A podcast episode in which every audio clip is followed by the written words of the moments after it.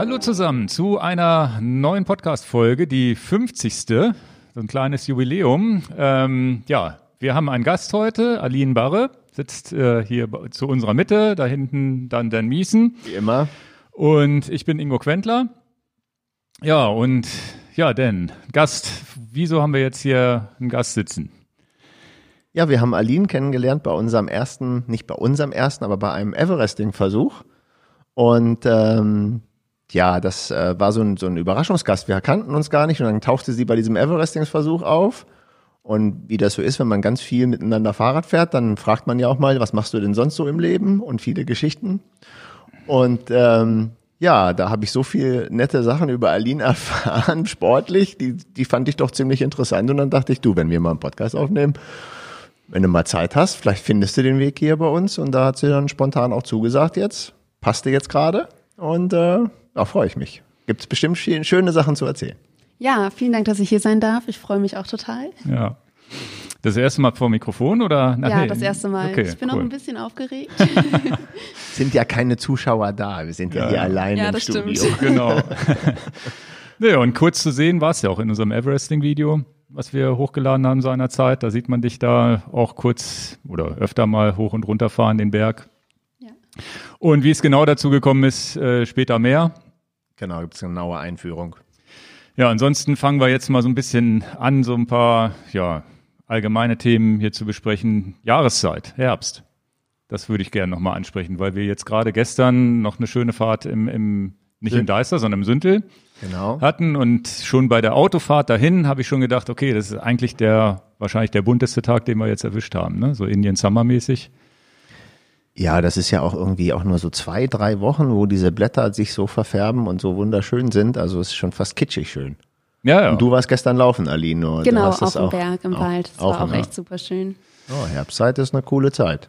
Ja, es ist jetzt, ist schon, ich weiß damals, als wir uns kennengelernt haben und du mich das erste Mal im Herbst im Deister mit hingenommen hast, so war es ja tatsächlich. Stimmt, stimmt, im Herbst. Und da hast du schon damals gesagt, das ist eigentlich deine Lieblingsjahreszeit, zumindest im Deister. Naja, die Farben, ne? Ja. Ich habe jetzt auch bei Holger, Thema Indian Summer, gesehen in, in, äh, in der Gegend um Washington drumherum traumhaft die Bilder, die er da auch hochlädt. Also das ist wirklich. Ja, ja, auch in seinen Videos. Das ist eigentlich eine Frechheit. Mit, eine kurz, mit, kurzen Ärmeln fährt er da durch die, durch die bunten Wälder. Aber es geht hier auch manchmal. Ja, ja. Aber ja, beim Laufen natürlich sowieso, ja, eher als beim ja. Radfahren. Ja, beim Klar. Radfahren hast du ja manchmal den Wind. Was ist denn die Lieblingsjahreszeit von euch zum Sporttreiben? Radfahren. Nehmen wir mal das Radfahren. Boah, schwierig zu sagen. Also Sommer, wenn es zu heiß ist, mag ich definitiv nicht so gerne. Okay. Ich glaube, ich finde so den Übergang von Frühling zu Sommer und im Herbst, wenn es nicht zu kalt ist, echt schön. Ich mag es auch ganz gerne, wenn es mal matschig ist. Gerade okay. so im Wald, das finde ich auch sehr cool. Ja. ja. Bei dir? Ich, ich antworte diplomatisch. Ich, die Kanarischen Inseln weil da alle vier Jahreszeiten auf einmal auftauchen. Im Februar auf La Palma hast du alle vier Jahreszeiten auf einmal. Ansonsten glaube ich, ist es natürlich schon der Sommer. Und danach kommt aber der Herbst.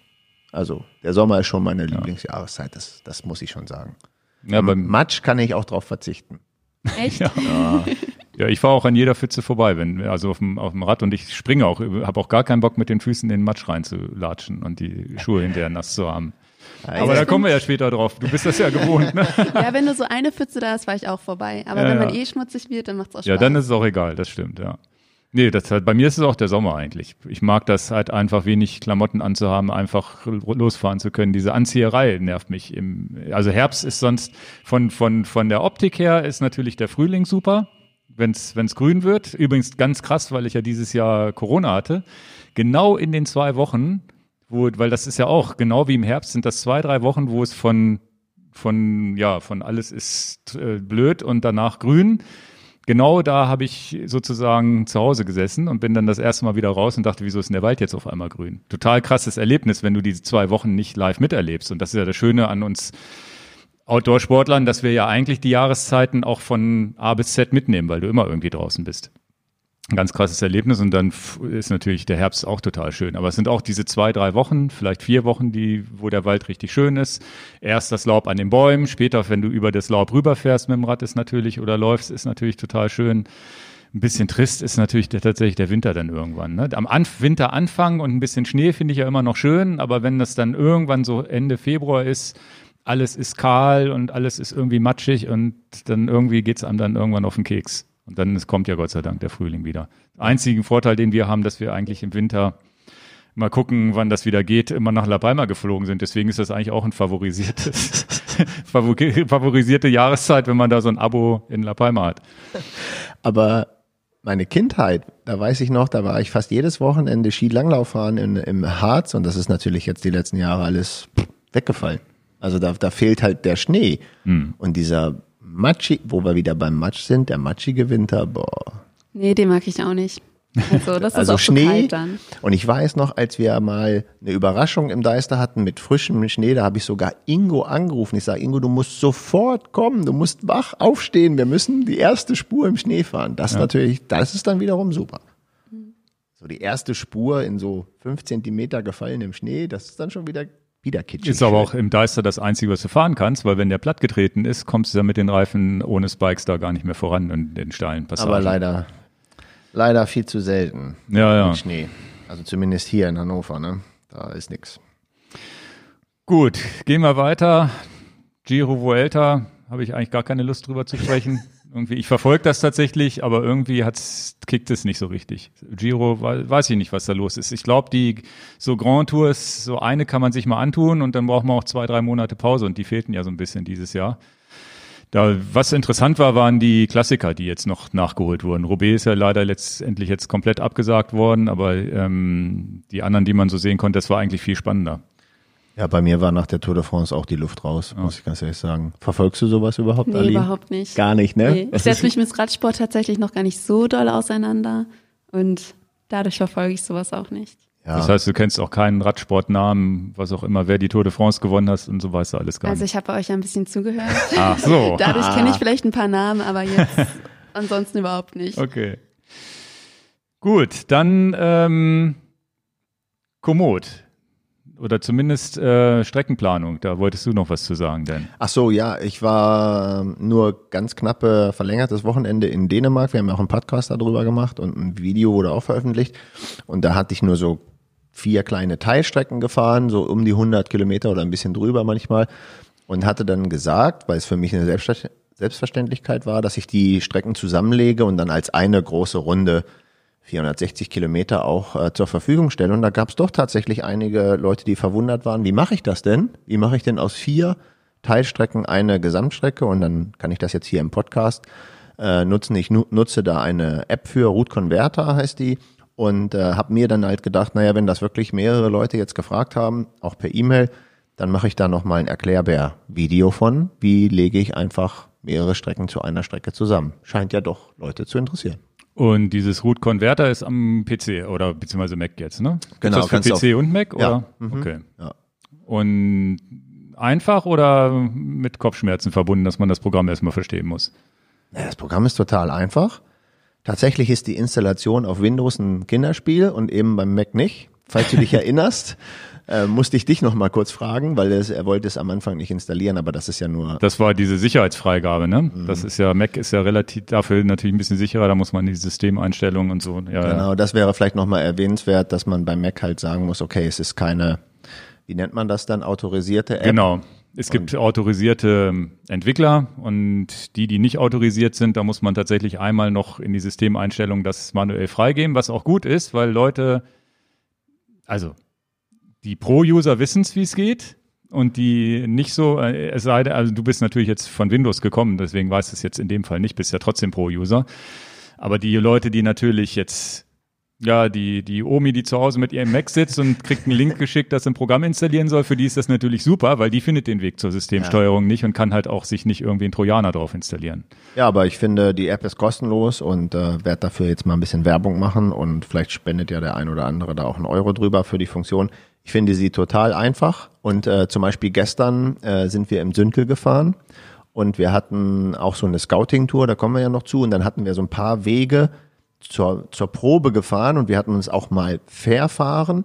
Und ähm, diese Strecke mit den naja, kleinen Abkürzungen hier und da und diese, diese Verfahrwege, die möchte ich so nicht zu Komoot hochladen. ja, wie schneide ich denn diese kleinen Zipfel, die wir uns verfahren haben, wie schneide ich das denn raus? Und dann hatten wir gestern auch einen Unfall und einen Sturz und dann sieht man bei mir in Strava, dass ich da hin und her und hin und her gefahren bin. Das habe ich bereinigt dann für Komoot. Dann mhm. habe ich das also einfach rausgelöscht und das geht mit dem Root-Converter super. Also so, so Sachen, die ich eigentlich nicht in meinem Track haben wollte. Jetzt stell dir okay. vor, du gehst laufen, zeichnest das auf und läufst aber irgendwo, was weiß ich, in den Bäcker rein und dann sieht man irgendwie so ein Gezippelzappel, dass du in so einem Bäcker rumläufst, wie verrückt und sagst, das, oder das willst du gerade nicht, dass du, dass jemand sieht, dass du da, wo auch immer gerade abgebogen bist, dann kannst du diesen Teil einfach rausschneiden aus der Stecke. Ja, hm. das ist cool. Also ich fahre echt oft Tour nach auf Komoot und habe es ganz oft, dass da auf einmal so ein Haken drin ist und ich wieder umdrehen muss, weil der, der Typ davor verfahren hat.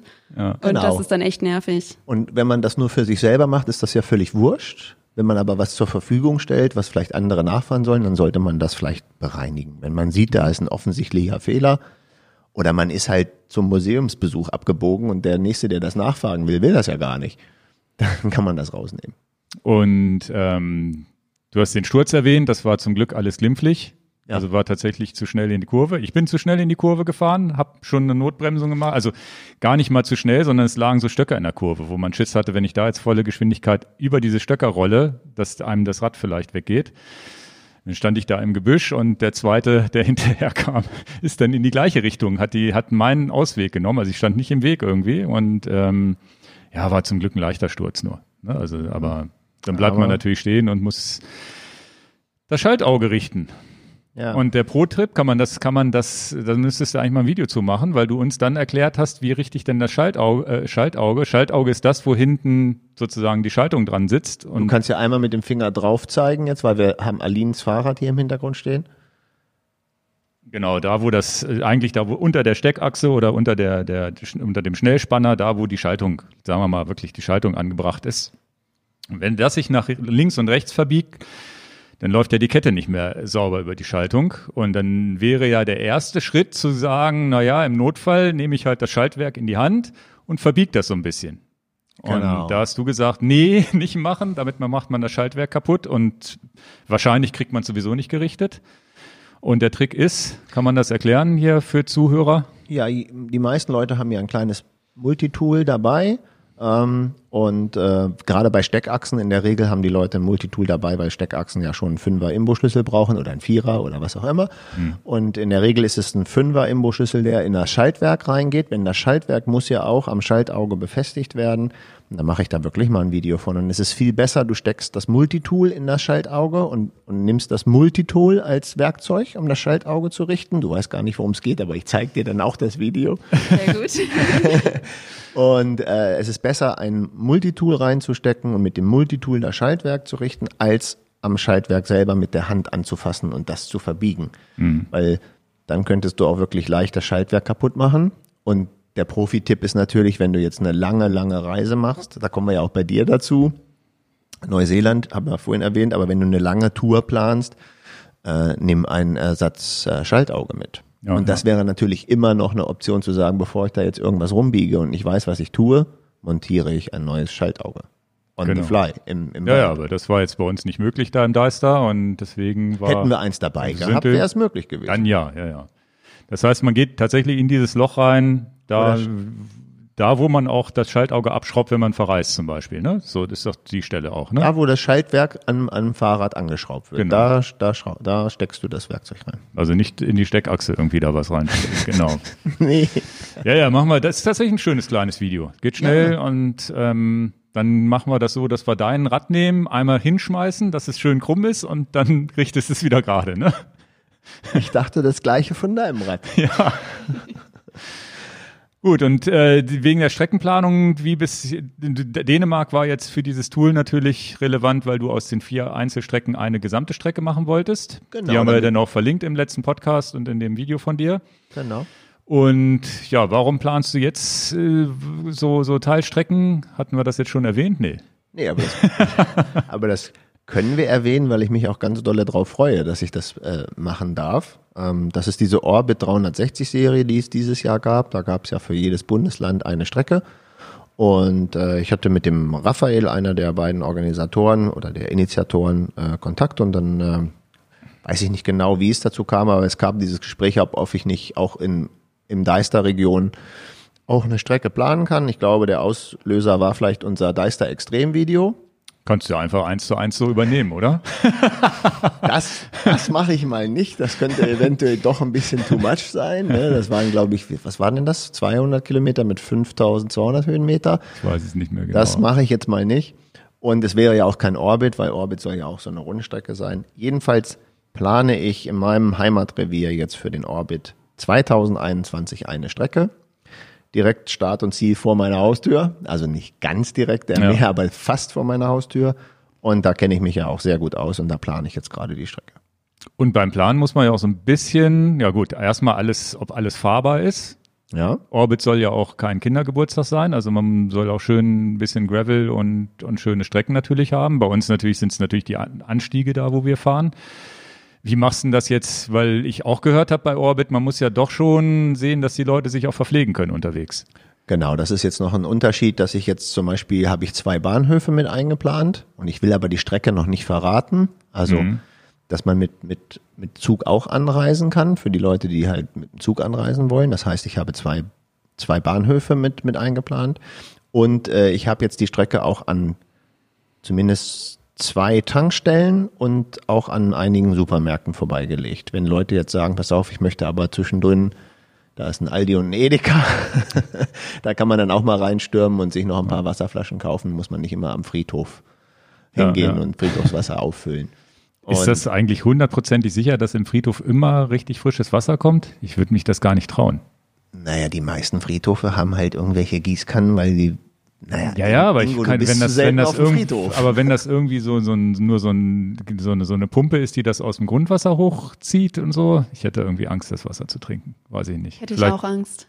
Also aus dem aber Wasserhahn hätte ich jetzt keine Angst. Ganz, es gibt ganz viele Tipps. Alle sagen immer, man soll am Friedhof, dass naja, Wasserflaschen... weil es beim Friedhof immer Wasser gibt, weil die ja die Leute die die Gießkannen Aber ich weiß halt nicht, ob das echtes Trinkwasser, also es ist nicht das gleiche, ob das das gleiche Wasser ist, was ich bei mir zu Hause aus, aus dem Wasserhahn hole. Und wenn was soll denn das sonst sein? Es kommt aus der Wasserleitung. Meinst du? Kommt doch vom Wasserwerk, kommt doch nicht vom. Früher waren doch auch diese Pumpen am Friedhof noch, diese, wo man so tatsächlich das irgendwo hochgepumpt hat. Ja, ist auch nicht das schlechteste Wasser. Ja. Wenn du es hochpumpst. Ich weiß auch nicht, ich habe da irgendwie immer Schiss. Jedenfalls, wir kamen ja darauf zurück. Entschuldigung. nein, nein, ist alles gut. Also, dass halt Tankstellen und Supermärkte mit eingeplant sind und da, da habe ich mir auch, äh, ähm, die Strecke ist eigentlich schon fertig, aber ich, ich verrate natürlich die Strecke jetzt nicht, weil den Überraschungsmoment, den wird's dann, wird's dann erst, ähm, ich denke Anfang Mai. Ja, ja, ich lade die bei mir, also wenn ihr sie wissen wollt, ich lade die bei mir in den Komoot-Account, schon schon mal frei.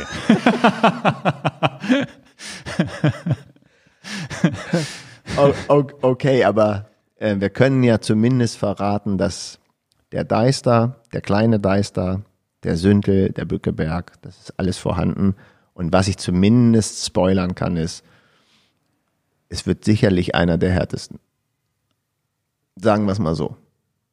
Ja, von den, wegen der Höhenmeter wegen der Höhenmeter ja. und der Anstiege. Das ist definitiv. Aber von, von der anspruchsvoll, wie, wie, wie anspruchsvoll die Strecken jetzt sind, die sind alle gut fahrbar. Ne? Es ist jetzt Alles wenig ist fahrbar. Trails, die, wo man sagen muss, da braucht man jetzt richtig Skills.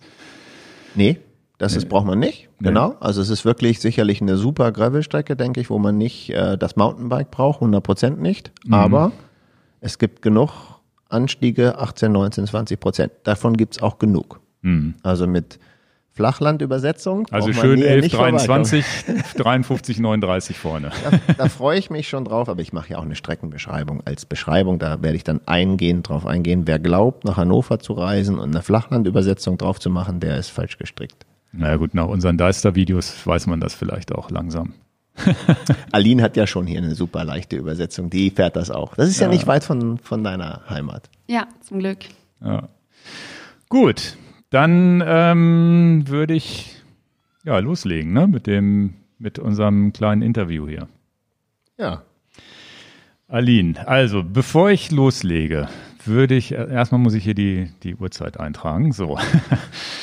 ähm, du bist 22 Jahre alt, das darf man glaube ich in dem Alter noch verraten, ne? Und natürlich glaube ich, Sportlerin, Leistungssportlerin in verschiedenen Bereichen, da kommen wir ja später drauf zu. Wie, wie, ich würde jetzt auch mal deinen, den ich übrigens ganz cool finde, also wenn ihr Aline mal sehen wollt, was sie so macht, ähm, bei Instagram und bei Strava. Bei Strava unter dem langweiligen Namen Aline B zu finden. Genau. und unter Instagram unter dem echt coolen Namen, finde ich, Adrenalinmaschinen zu finden. Und der Witz ist, dass da dein Name Aline sozusagen mittendrin ist. Ja, deswegen ist der Name auch entstanden. Genau, also die, ich verlinke das unten mit Unterstrichen Adrenalin, Unterstrich Aline Maschinen, nee, Adren, Adren, Unterstrich Aline, Unterstrich Maschinen. Nur, dass, dass ihr mal wisst, wer, wer, was du so machst. Und da sieht man wahrscheinlich auch äh, viele Bilder von irgendwelchen Aktivitäten, die du so machst, ne? Genau, da habe ich eigentlich fast alles, über das wir heute reden, auch in Bildern und Videos drin. Genau, und das ist ja immer mal ganz interessant, wenn wir jetzt hier sozusagen trocken, insbesondere über die, die nächst, die, die Sportart, die, die so ein bisschen ja, anstrengender ist in meinen Augen. ähm, das ist natürlich cool, mal Bilder zu, zu sehen. Ne? Das, äh, wie gesagt, das verlinken wir unten. Ja, wie denn ist auf die Idee gekommen, dich hier einzuladen? Hast du ja schon soweit gesagt. Genau. Ähm, ein Kunde von uns, der Lukas, den ich hier auch mal über den Kanal hier grüße, der hat bei uns zwei Räder gekauft und wir, wenn man bei uns zwei Räder kauft, dann ich hatte ihm auch gefittet auf den Rädern, dann lernt man sich so ein bisschen kennen und er hat auch schon uns ein paar Tipps über Bikepacking hier und da mal geschickt und dann hatte ich den, da warst du noch gar nicht im Gespräch, da hatte ich den Lukas mit eingeladen, Mensch, wir fahren dieses Deister Extrem, hast du Lust da mitzukommen? Weil er eben auch ein Gravelbike von uns gekauft hatte und nicht weit weg von uns wohnt. Dann hat er gesagt, klar, habe ich richtig Bock drauf und ähm, nachdem das Deister Extrem zu Ende war und, und, und das alles viel Spaß gebracht hat, hatten wir halt diese Idee, ein Everesting im Deister zu machen und dann hatte ich auch den Lukas wieder angeschrieben, sage, hast du auch noch Bock beim Everesting mitzumachen? Da hat er auch gesagt, natürlich habe ich auch Bock dabei zu bringen. Soweit, so gut. Einen Tag, und das ist der Witz schon, du lachst schon, du lachst schon, das freue ich mich schon drauf. Und das hat mich so beeindruckt. Einen Tag vorher sagt er, ja, ich habe hier auch noch eine Freundin, die würde das spontan wohl auch gerne machen wollen. Ich sage, ja, wie spontan? Ja, aber die muss noch in der Uni eine Klausur schreiben, also einen Tag vorher. Das muss man sich überlegen. Mhm. Also das ist das, was mich wirklich beeindruckt hat die hat noch an der Uni was zu erledigen, so bis um fünf. Und am nächsten Morgen wollten wir halt um vier oder fünf Uhr aufstehen und loslegen. Und sie hat auch noch gar kein Fahrrad. Ach, Moment. Äh. und da war ich irgendwie so ein bisschen, das hat er mir einfach per WhatsApp geschickt, da war ich so ein bisschen im Stottern. Ich dachte, ja, von mir aus doch gerne.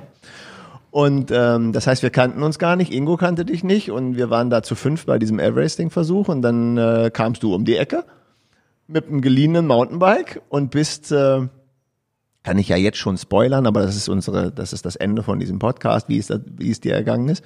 Und dann reist du da einfach aus dem Stegreif mit einem geliehenen Mountainbike 5000 oder 5500 Höhenmeter ab. War ich schon ziemlich beeindruckt und das ist ja, und, und das ist ja auch gut, wenn man einfach überrascht wird und beeindruckt ist. Ja, ich fand das schon ein bisschen lame. Eigentlich hättest du es auch durchziehen können. Oh. ja, ich bin ohne Ansprüche rangegangen und war nein, nein, ganz zufrieden war super, damit. Du warst aber Fall. zufrieden an dem ja, Tag. Voll. Das war, glaube ich, ja. auch ein, ja. also ich glaube, das macht's ja auch irgendwie aus. Da kommen wir ja in dem Podcast noch mit mehreren Beispielen. Deswegen bist du ja auch hier dabei. Wenn man mal nicht geplant hat und einfach aus der kalten Hose sagt, was mache ich jetzt?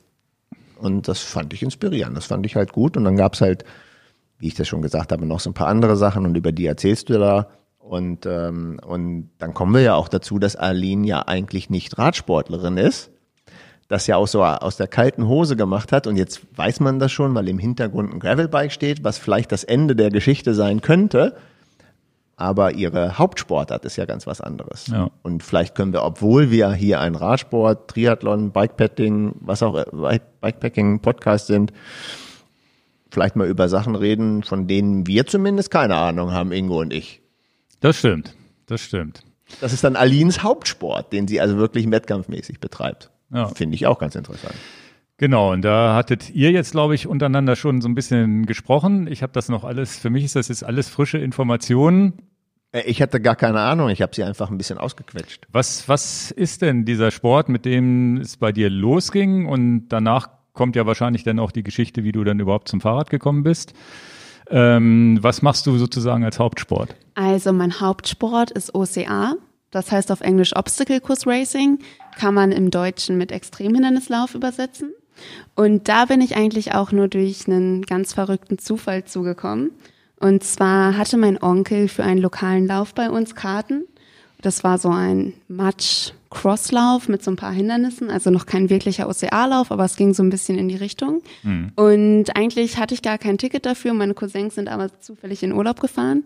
Und dann habe ich die Tickets von meinen Cousins übernommen und ja, bin zum Spaß diesen Lauf mitgelaufen, hatte auch echt super viel Spaß. Und hinterher bei der Platzierung war ich dann auf der siebeneinhalb Kilometer Strecke auf einmal die erste Frau und okay. habe da auch wirklich gar nicht mit gerechnet. Also es war voll der Überraschungseffekt. Und da meinten halt Freunde und auch meine Familie zu mir, wenn ich Spaß daran habe und es ja auch so ohne Training ganz gut lief, kann ich ja mal gucken, ob man in die Richtung nicht noch ein bisschen mehr machen könnte. Und dann bin ich das Jahr darauf mit Freunden zum Xletics und Tough Mudder gefahren. Vielleicht kennt ihr das. Das, das, ist so das, äh, so wie Strongman und so weiter, genau. das, was so auch der Otto-Normalverbraucher mal ja, mitmacht. Genau. Ne? Hallo, so der Otto-Normalverbraucher? Also. Na, das ist schon jedermann. Also ich ja. glaube, das ist Breitensport, wo, wo man läuft und so ein bisschen mal durch irgendwelche Hindernisse robben muss und drüber klettern muss und so weiter. Aber ich glaube nicht auf dem Niveau, wie ich es jetzt bei dem OCR gesehen habe, ja, genau. sondern auf so, dass es halt jeder schafft. Ne? Also beim OCR ohne Klimmzüge kommst du da nicht weit. Ne? Da musst du schon ein paar Klimmzüge, glaube ich, können. Das kannst du ja gleich ja, erklären. Vom Vorteil. Und diese anderen Veranstaltungen, da kommst du halt auch so irgendwie hin. Genau, die sind Wirst aber auch dreckig Spaß. und kalt und nass und so weiter. Ja, und ja. Teamwork steht auch ganz vorne. Ja, ja, ja. Genau, und Teamwork. auf jeden Fall habe ich damit angefangen, ja, auch mit Freunden zusammen. Hm. Man kann Teamwork? sich halt helfen bei den Hindernissen. Ach so, dass die dir eine Räuberleiter geben. Genau, sowas macht man da. Ja. Man wartet auf die Leute aus seinem Team und macht es wirklich zum Spaß. Okay. Ja, ja. Ja. Ja, zum Spaß sollte man eher. Aber hast machen. du denn vorher gar keinen? Ähm, hast du denn vorher gar keinen Sport gemacht oder weil Gewinnen so ganz aus der kalten Hose, irgendwas musst du ja gemacht haben? Also ich habe zu der Zeit geritten. Okay und hatte aber auch schon mal beim Vierkampf-Championat im Reiten mitgemacht für den Kreis Minden-Lübbecke. Da musste man schwimmen und laufen okay. und reiten. Also so ein bisschen sportlichen Bezug hatte ich definitiv. Ich war auch im Fitnessstudio. Also ich war schon immer sehr sportbegeistert. Also, okay. also schon sportlich unterwegs. Genau. Das heißt Triathlon mit Pferd statt mit dem Fahrrad dann hinter, hinterher reiten? Oder ja, genau. Also man muss Dressur und Springen reiten, aber man hat Pausen zwischen den Disziplinen. Okay, nicht alles das, hintereinander und weg. Und Reiten ist, äh, glaubt man ja gar nicht, ist auch relativ anstrengend, ne? gerade wenn man dann auf höherem Niveau unterwegs ist. Ne? Ja, auf jeden Fall. Ja, cool. Vor, vor wie vielen Jahren war das? Geritten, mit dem Start? Oder jetzt mit dem Start, Start, wo du das, diesen, diesen ersten Wettkampf da gemacht hast? Das war direkt nach meinem Abi 2016. Okay. Naja, alles gut. Genau, und 2017 habe ich dann so ein paar Spaßläufe mit Freunden gemacht und im Oktober 2017 wollte ich in Berlin noch ein Spartan laufen. Das ist auch so ein Spaßlauf eigentlich mehr. Stimmt, Spartan, so hießen ja. Genau, den okay. kennt man auch. Ja, ja, ich, ich kenne schon raus, was ja, ihr ja. alles kennt. Es ist echt bekannt geworden, so ja, in der Ebene. Also, die sind, glaub, haben auch richtig, die haben auch richtig, die haben auch richtig ein paar tausend Teilnehmer da zum Teil. Ja, genau, definitiv. Und beim Spartan geht es so langsam schon in Richtung Leistung, wenn man das möchte. Also die haben Open-Kategorien, wo man so zum Spaß starten kann. Mhm. Und dann Age-Group-Wertung und auch Elite-Wertung. Okay. Und je nachdem, was man halt laufen möchte, ob man nur zum Spaß da ein bisschen matschig werden möchte und dieses Teamerlebnis haben möchte, kann man sich dann in Open, Age Group oder Elite anmelden. Und da war es dann so, dass ich nur mit einem Kumpel Open gelaufen bin, aber auf wirklich ein bisschen Schnelligkeit und nicht nur so just for fun mhm. dadurch, ja, laufen. Und da bin ich dann in der Open-Wertung wieder die erste Frau geworden und habe mich damit für die Europameisterschaft in Dänemark in 2018 qualifiziert. Okay. Und ähm, das war super überraschend für mich, weil ich zu der Zeit ja noch gar nicht wirklich für den Sport trainiert habe. Und dann dachte ich mir, dass ich vielleicht mal anfangen sollte, ein bisschen mehr für die Sportart zu machen und habe dann im Winter genutzt, um mein Training ein bisschen umzustellen. Ich war ja eh schon im Fitnessstudio und war auch laufen mhm. und ähm, war dann im April 2019 in Holland bei einem Wettkampf und das war dann der erste richtige OCA-Wettkampf, wo man halt ein paar anspruchsvollere Hindernisse hatte und auch komplett auf sich alleine gestellt war und nicht mehr mit Hilfe okay. die Hindernisse bezwingen dürfte. Und da habe ich dann gemerkt, wie schwer der Sport ist und bin wirklich kläglich gescheitert, würde ich sagen. Okay. Also da bin ich nicht ins also Ziel nicht gekommen. das an, nicht so angefangen und gleich Erster, das hat da nicht funktioniert. Nee, leider nicht. Also da bin ich nicht in der erlaubten Zeit ins Ziel gekommen. Da wurde ich vom Endläufer eingeholt, weil ich bei manchen Hindernissen so lange gebraucht habe, dass ich 20 Versuche gebraucht habe, bis ich darüber ah, gekommen okay. bin. Und Zwei Monate später war aber schon die EM in Dänemark und dann habe ich nochmal ordentlich trainiert und bin komplett ohne Ansprüche zur EM gefahren und da lief es dann echt überraschend gut. Also, das war aber nicht OCR, das war dann noch, das war dann Spartan wieder, ne? Nee, es war OCR. Ach, das war auch Genau, OCR. das war okay. die normale OCR Cool. EM dann. Das heißt, in den Ja. zwei Monaten wusstest du dann auch, was du tun musst, um diese Hindernisse, weil das war ja das davor das erste Mal. wo- Ja. Man weiß ja gar nicht, wie anstrengend das, wenn man das jetzt in Bildern sieht, äh, versteht man das ja vielleicht gar nicht, wenn man dann selber sieht, man muss, ich habe da gesehen, man muss relativ lang an, an irgendwelchen Sachen lang hangeln und so weiter, das äh, Handgelenke und so, das muss man dann wahrscheinlich dann, ja, wie hast du das trainiert überhaupt? Ja, genau. Also OCA ist erstmal eigentlich eine Laufsportart mit verschiedenen Hindernissen. Da braucht man definitiv Kraft für. Man hat Carries oder so Sachen, wo man Sachen hochziehen muss, schwere Gewichte oder auch irgendwo draufheben muss. Dann hat man teilweise Balancehindernisse, Geschicklichkeitshindernisse und diese Griffkrafthindernisse, wo man hangeln muss. Und Ja, da ja, gibt's genau. echt die verrücktesten Hangelkombinationen. Teilweise kennt man die von Ninja Warrior aus dem Fernsehen, also wirklich so Sachen, die man sich so gar nicht vorstellen kann, sage ich mal. Und trainiert habe ich dafür, indem ich meine Griffkraft vor allem trainiert habe und mir ein paar Hangelhindernisse nachgebaut habe. Okay. Also so In der Wohnung Kugeln. oder was? Ja, im Fitnessstudio habe ich die aufgehangen. Ja. Ich hatte dann auch ein Packboard in meiner Wohnung. Und ich bin dann ab und an nach Bayern, nach Hof, zu einem Verein gefahren, die so ein Trainingsgelände haben, wo man auch vor Ort ein paar Hindernisse trainieren konnte. Und habe da die Leute kennengelernt und da ein bisschen mehr die Hindernisse spezifisch bei denen trainiert. Wie trainiert man denn die Griffkraft?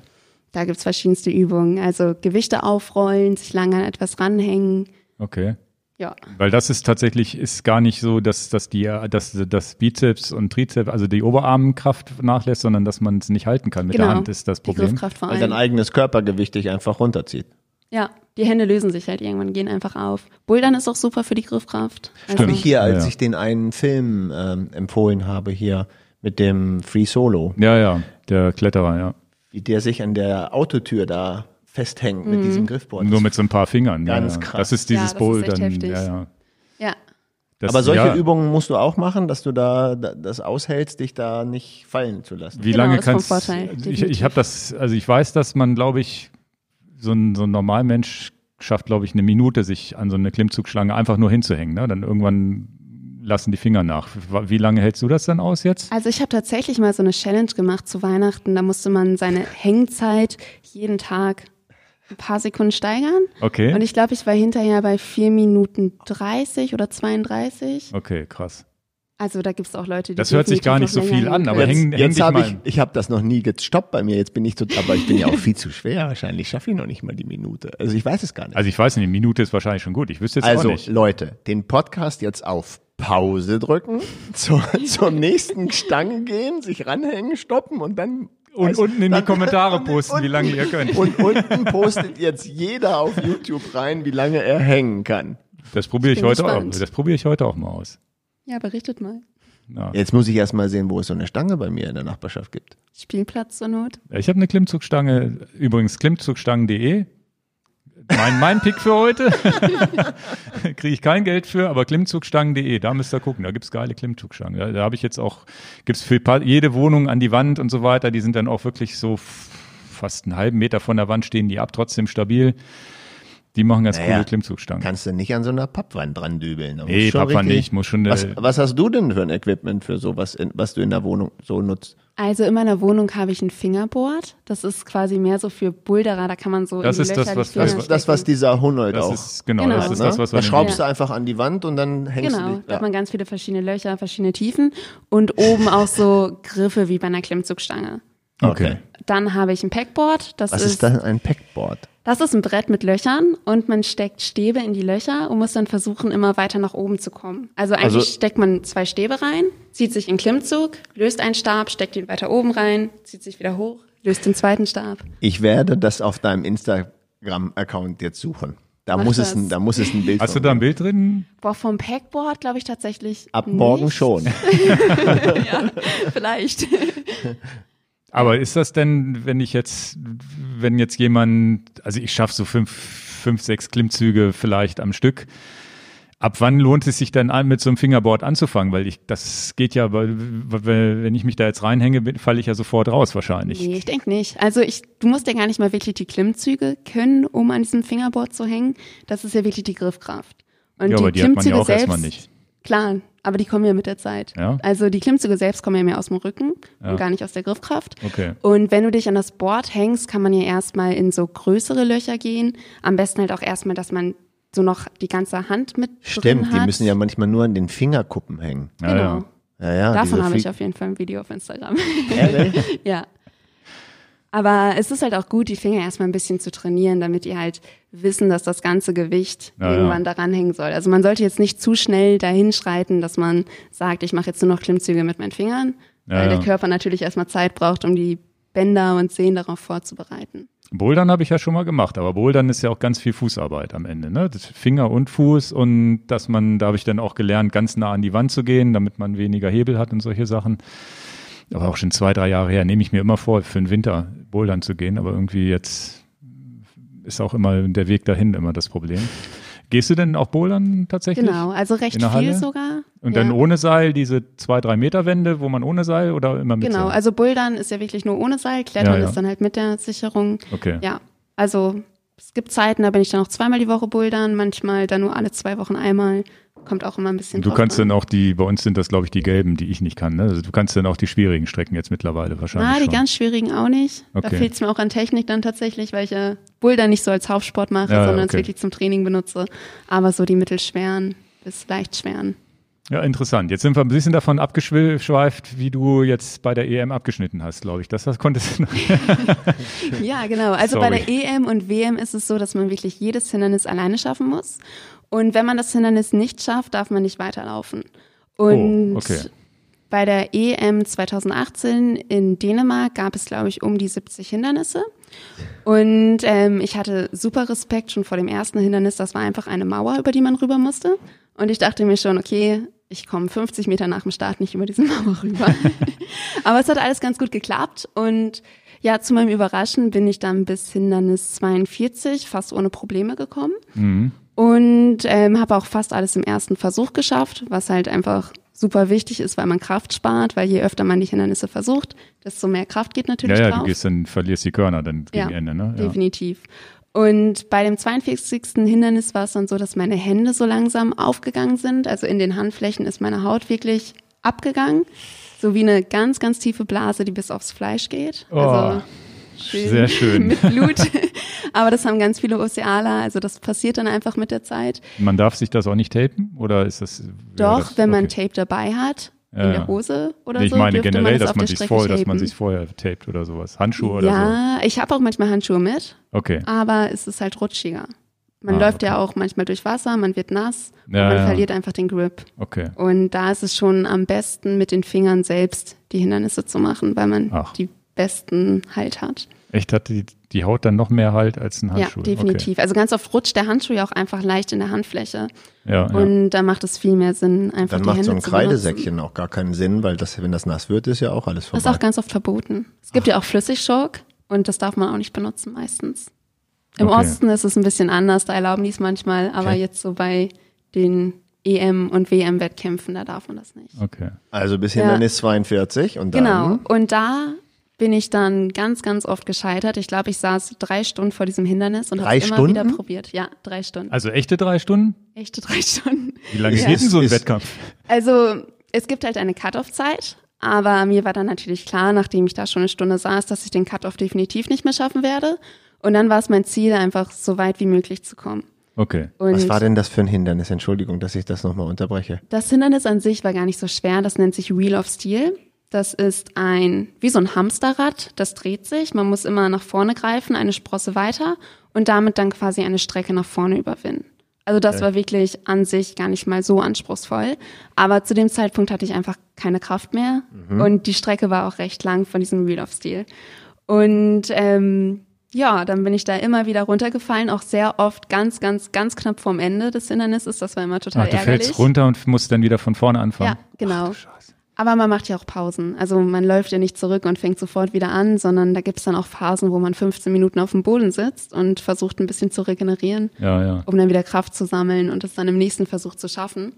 Und als ich dann da, weiß ich nicht, zweieinhalb Stunden saß, wurden meine Versuche schon immer kürzer und es hat sich deutlich gezeigt, dass es eigentlich keinen Sinn mehr macht.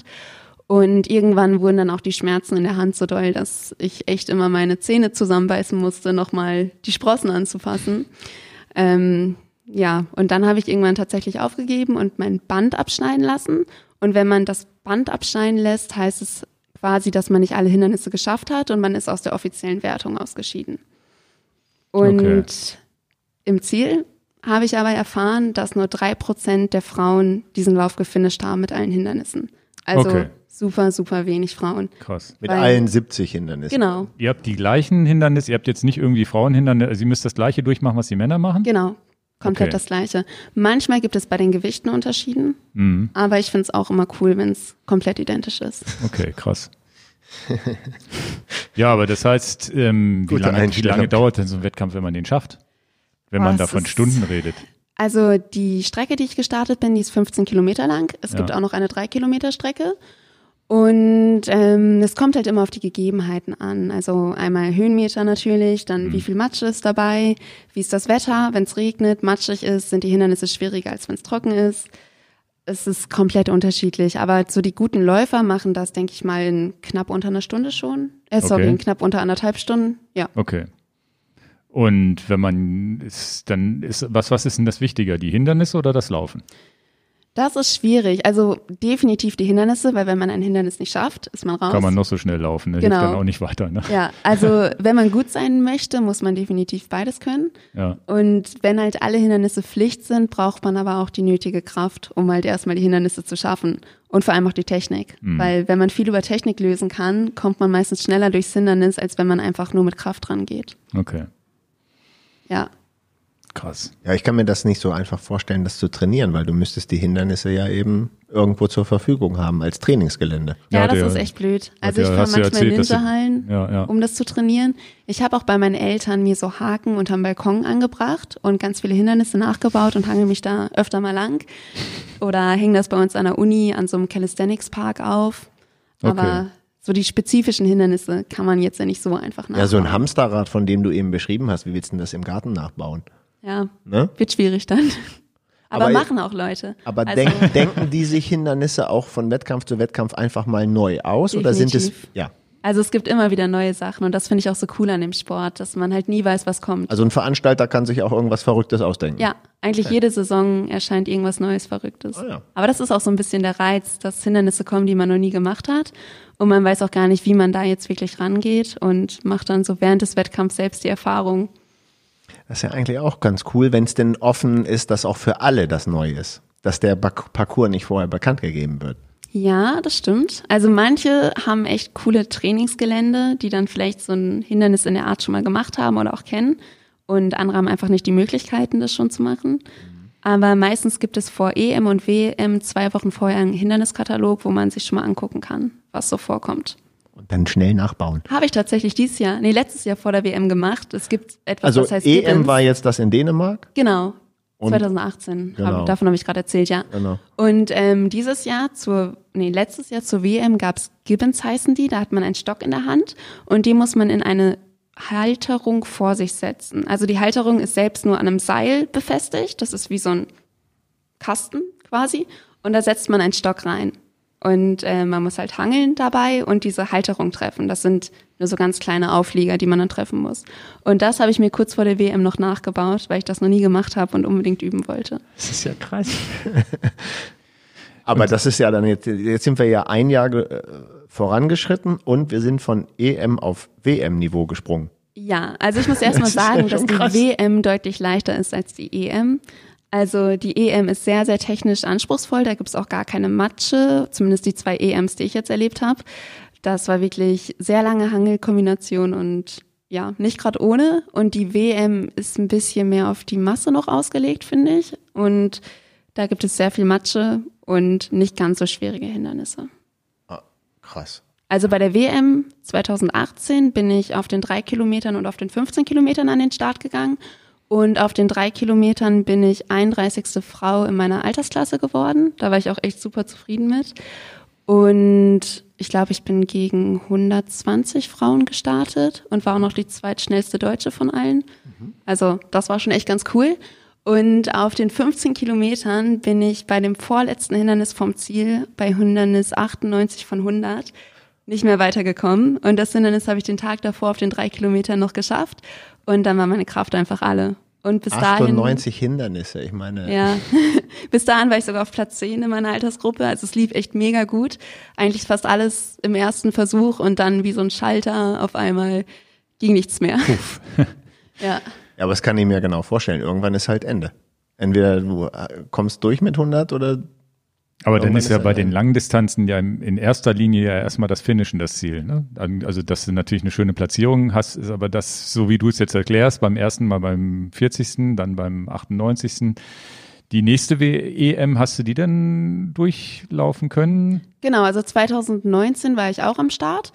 Da war die EM wieder komplett schwierig und ich habe sie wieder nicht geschafft, aber es war jetzt auch nicht so schlimm, weil es mal wieder ganz viele nicht geschafft haben. Ja, ja. Ähm, ich weiß gar nicht mehr, welches Hindernis es da war. Ich glaube, es war sogar schon ein bisschen eher Hindernis 38 oder so. Da musste man an einem Netz lang hangeln und ich habe es einfach nicht geschafft, mich an diesem Netz zu halten nach okay. der gewissen Zeit. Ja. Krass. Und die WM darauf, die war auch wieder in London, die war zwei Jahre hintereinander in London, die war komplett matschig und kalt. Also das war echt nicht mehr schön. Es hat geregnet den ganzen Tag. Es war enorm matschig. Es war enorm kräfteraubend, einfach die ganze Zeit durch diese Matsche zu laufen. Ähm, und da bin ich dann aber auch schon bei Hindernis 40 oder so rausgeflogen, hatte aber auch keinen Kampfgeist. Also davor war ich dann immer so, dass ich noch stundenlang am Hindernis stand, wenn ich es nicht geschafft habe und um mein Band quasi gekämpft habe. Und bei der WM war ich so gefroren und habe, glaube ich, nach drei Versuchen schon mein Band abschneiden lassen. Okay, ja, gut, passiert auch, ne? Ja, ja gehört auch dazu, definitiv. Ja, ja. Aber ist ja schon eine äh, ne, ne, ne taffe Sportart und ähm, äh, ich kann mir das richtig vorstellen, dass äh, ähm, ja, wenn du nur noch zwei, drei Hindernisse hast und wenn du dann da kraftlos stehst, da kann ich mir, die Dramen kann ich mir im Kopf schon selber, ich bin voll dabei. Kann ja, ich mir richtig vorstellen. So kurz vom Ziel definitiv. Also sicherlich auch viel, viel, viel ähm, Kopfsache, dass man da sagt, ich mache noch ein Hindernis, ich mache noch ein Hindernis, ich mache noch eins, oder? Ja, es ist definitiv Kopf. Also es gibt auch Wettkämpfe, die sind im Winter, zum Beispiel den Getting Tough. Vielleicht kennt ihr den, der ist auch recht bekannt. Der nennt sich auch der härteste Hindernislauf Europas. Und der ist in Rudolstadt. Der geht über eine 25 Kilometer Laufstrecke und direkt am Anfang muss man durch zwei Wassergräben durch. Bist schon mal nass im Winter. Genau, Na, also im Dezember ja ist der immer. Und ganz zum Schluss kommt ähm, die Bleichwiese, heißt das. Das ist ein Kilometer nur mit Hindernissen. Und davor muss man durch einen Pool schwimmen mit sieben Baumstämmen, unter denen man drunter hertauchen muss. Im Winter? Im Winter, im Dezember. In einem Pool, der auch nicht beheizt ist. Logischerweise nicht. ja, und das ist natürlich super Kopfsache, dass man dann einfach da reinspringt, da drunter hertaucht. 20 Kilometer, dann bist du ja 20 Kilometer durchgenässt im Winter unterwegs. Ja, das gehört dazu. Ja. Also man muss halt auch echt öfter dann noch durch Flüsse durch und auch mal ein kleines Stück noch so durch so einen Graben schwimmen. Und dann hat man eine Waschstraße, das sind quasi Hindernisse, über die Wasser läuft. Und da bin ich auf jeden Fall auf diese Bleichwiese als also, siebte Frau, also schon recht weit vorne im Starterfeld. Ach, du hast das gemacht auch noch? Genau, ich habe das vor zwei ja, Jahren aber, gemacht. Aber du, du hast ja kein Körperfett, das, das, da, da zitterst du doch die ganze Strecke. Es ist Kopfsache. Und ähm, also ich hatte Neoprenhandschuhe dabei, weil die Hände müssen halt warm bleiben, dass man noch hangeln kann an den Hindernissen. Das hatte ich schon, aber sonst hatte ich ganz normale Laufkleidung an. Ja, und auf jeden Fall ähm, habe ich dann auf der Bleichwiese noch so viele Frauen eingeholt, dass ich noch dritte Frau werden konnte auf dem Lauf. Und das war echt ein, das war ein krasses Erfolg, Event, ja. ja, weil da haben, glaube ich, insgesamt um die 3000 Läufer mitgemacht. Und mein Ziel war es wirklich nur durchzukommen, weil ich auch total Angst vor der Kälte hatte. Aber du trainierst, du denn die, trainierst du denn die Kälte gegen die Kälte auch? Ja. Ich gehe im Winter manchmal laufen und zwischendurch in die Elbe in Magdeburg und laufe dann weiter und gehe wieder in die Elbe. Und, und, und, einfach um pitchnass zu werden und dann genau. pitchnass weiter zu Mit den Klamotten, mit, also mit ja, klar, Klamotten. mit Laufsachen. Du gehst normal. mit Laufsachen, springst du im Winter in die Elbe rein. Man wird echt komisch Und angeguckt. Das kann ich also eins ist mal ganz klar, wer jetzt noch, wer jetzt noch die Frage hat, warum wir Aline in diesen Podcast eingeladen haben, weil es einfach ziemlich krass ist, was Aline alles so macht, was sich jetzt auch bestätigt. Ja, da kommt man ja fast auf die Idee, dass kann man das, wenn man das nicht gewohnt ist, kann man das nicht einfach so probieren. Dann kriegt man erstmal einen Herzinfarkt, oder? Man sollte vielleicht nicht direkt reinspringen, sondern vorsichtig reingehen. Aber man kann es gerne nachmachen. Ja, es gibt ja auch diese Leute, die Eisbahn. Ich habe, es gibt, wir haben ja es ist hier so eins um FKK-Teich, wo, wo Leute schwimmen gehen und manchmal gehe ich da im Sommer auch schwimmen. Und da ist ein so ein, so ein 83-Jähriger, der erzählt mir, dass er jeden, und das ist mitten hier Ricklinger Teich in Dören, der erzählt mir, dass er jeden Tag aus Ronnenberg, glaube ich, kommt, was jetzt nicht so eine kurze Radfahrt ist und da jeden Tag ins Wasser reinspringt und das das ganze Jahr über. 83 Jahre alt. Den habe ich zwei oder dreimal getroffen. Jedes Jahr freue ich mich immer, dass er noch lebt. Also. Das hält fit, glaube ich. Nein, also ist ja tatsächlich so. So, so, ein, so ein älterer Herr, wo du immer denkst, ja geil. Und der war, der ist kerngesund gewesen und so weiter und fährt da jeden Tag, mit, also allein die 10, 15 Kilometer mit dem Rad da jeden Tag hin. Immerhin 83. Genau. Und dann da reinzuspringen und wieder raus. Also es scheint ja zu gehen. Ja, definitiv. Das ist ja immer so die Sache. Man, man denkt immer, es geht nicht und auch. Aber ja, aber wir müssen ja schon aufpassen jetzt, dass wir nicht Leute einen Tipp geben, sagen, mitten im Winter springst du in irgendeinen Fluss und dann, das kann ja jeder machen. Also ich glaube, das kann nicht jedes Herz verkraften, oder? Man sollte aufpassen. Man sollte schon Fall. wirklich kerngesund sein und topfit sein und vielleicht mal vorsichtig anfangen. Also ich habe schon Angst, dass da Leute jetzt reinspringen und, und wir kriegen schön von der Strömung einmal weg. ja, auf jeden Fall auch nicht zu sehr in Strömung, ja. Ja, ja. Ja, aber dann ist das Wassertemperatur ja unter 10 Grad oder was oder wie oder äh, ich meine, das kann ich mir Aber da gehst du auch mit dem Kopf unter dann rein oder einfach nur so? Ja klar, ich tauche dann auch. Also weil das muss man in Wettkämpfen ja auch machen. Ja, ja, was du gesagt hast, unter den Baumstämmen durch. Ja. Ich, also das gibt es ja wahrscheinlich auch. Bei, dann tatsächlich. Aber das gibt es bei YouTube, ne? Das kann ich mir jetzt angucken. Ja, kannst du googeln. Getting Tough. Da findet man einen schönen Trailer dazu. Also der Lauf hat was, der ist echt ziemlich also, cool. Also Ingo, wenn wir uns nochmal irgendwie beschweren, dass wir im Winter kalte Füße oder kalte Hände oder einen kalten Kopf beim Radfahren haben, ne? müssen wir jetzt aber so kleine Brötchen backen, ernst gemeint. Die beheizten Handschuhe, die kriegen dann Kurzschluss, wenn du mit denen einfach mal untertauchst. wir haben ja schon mal viele, viele, viele Diskussionen gehabt, weil ich immer so kalte Füße habe und Ingo immer so kalte Hände. Wir sind jetzt mucksmäuschenstill, Ingo und ich, und halten mal unsere Klappe. nee, krass, krass. Ja, dass es so krass ist, wusste ich nicht. Also da bin ich jetzt auch überrascht. Na, ich freue mich auch mal ins kalte Wasser zu springen. Da reden wir aber über 16, 17, 15 Grad. Ne? Da finde ich, das finde ich auch noch cool da rein. Du bist ja schon stolz, wenn du kalt duscht. Nee, so ins kalte Wasser gehe ich schon rein, ins Meer oder so, Ostsee auch im Frühjahr. Versuch's zumindest, aber dann gehe ich da.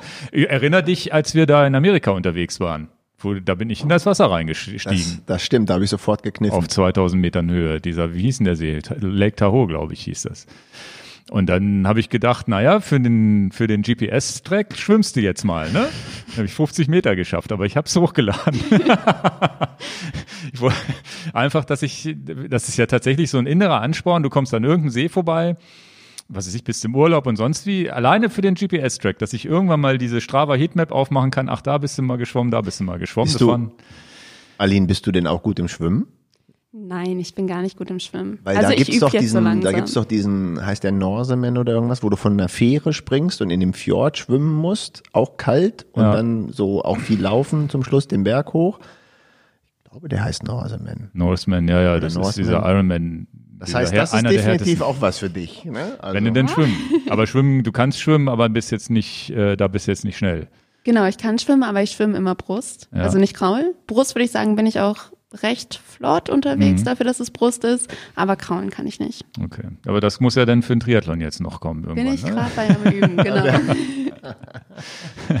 naja. Naja, das ist ja beeindruckend. Also das bin ich, also da bin ich, das, das ist, da bin ich ja so beeindruckt, dass ich denke, naja, das musst du eigentlich auch mal ausprobieren. Ja, auf jeden Fall. Also nicht diesen Wettkampf schon mal nicht, ne? Aber so. zumindest mal loslaufen und ja, in die, also, in die Leine. Wettkampf, mein Lieber. Loslaufen, in die Leine springen und weiterlaufen. Also der Getting Tough soll dieses Jahr stattfinden.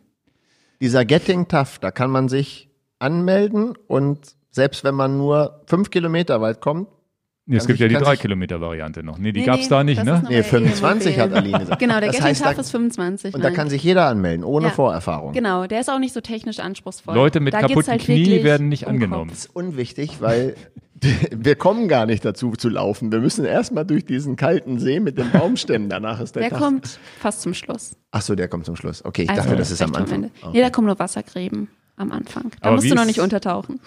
Wie, wie, wie muss ich, also ich werde das mit dem Eisbaden tatsächlich jetzt probieren. Wenn das alle Leute schaffen und als trainierter Mensch muss man das ja irgendwie überleben ohne Naja, Herzinfarkt. das können wir jetzt erstmal testen im Stein oder Meer. ja, oder an diesem FKK-Teich, ist mir egal. Einfach mal reinsteigen und wieder raus und gucken, was passiert. Wie ist das Aber denn, nicht, wenn ich aus nicht dem alleine. Nee, das nicht.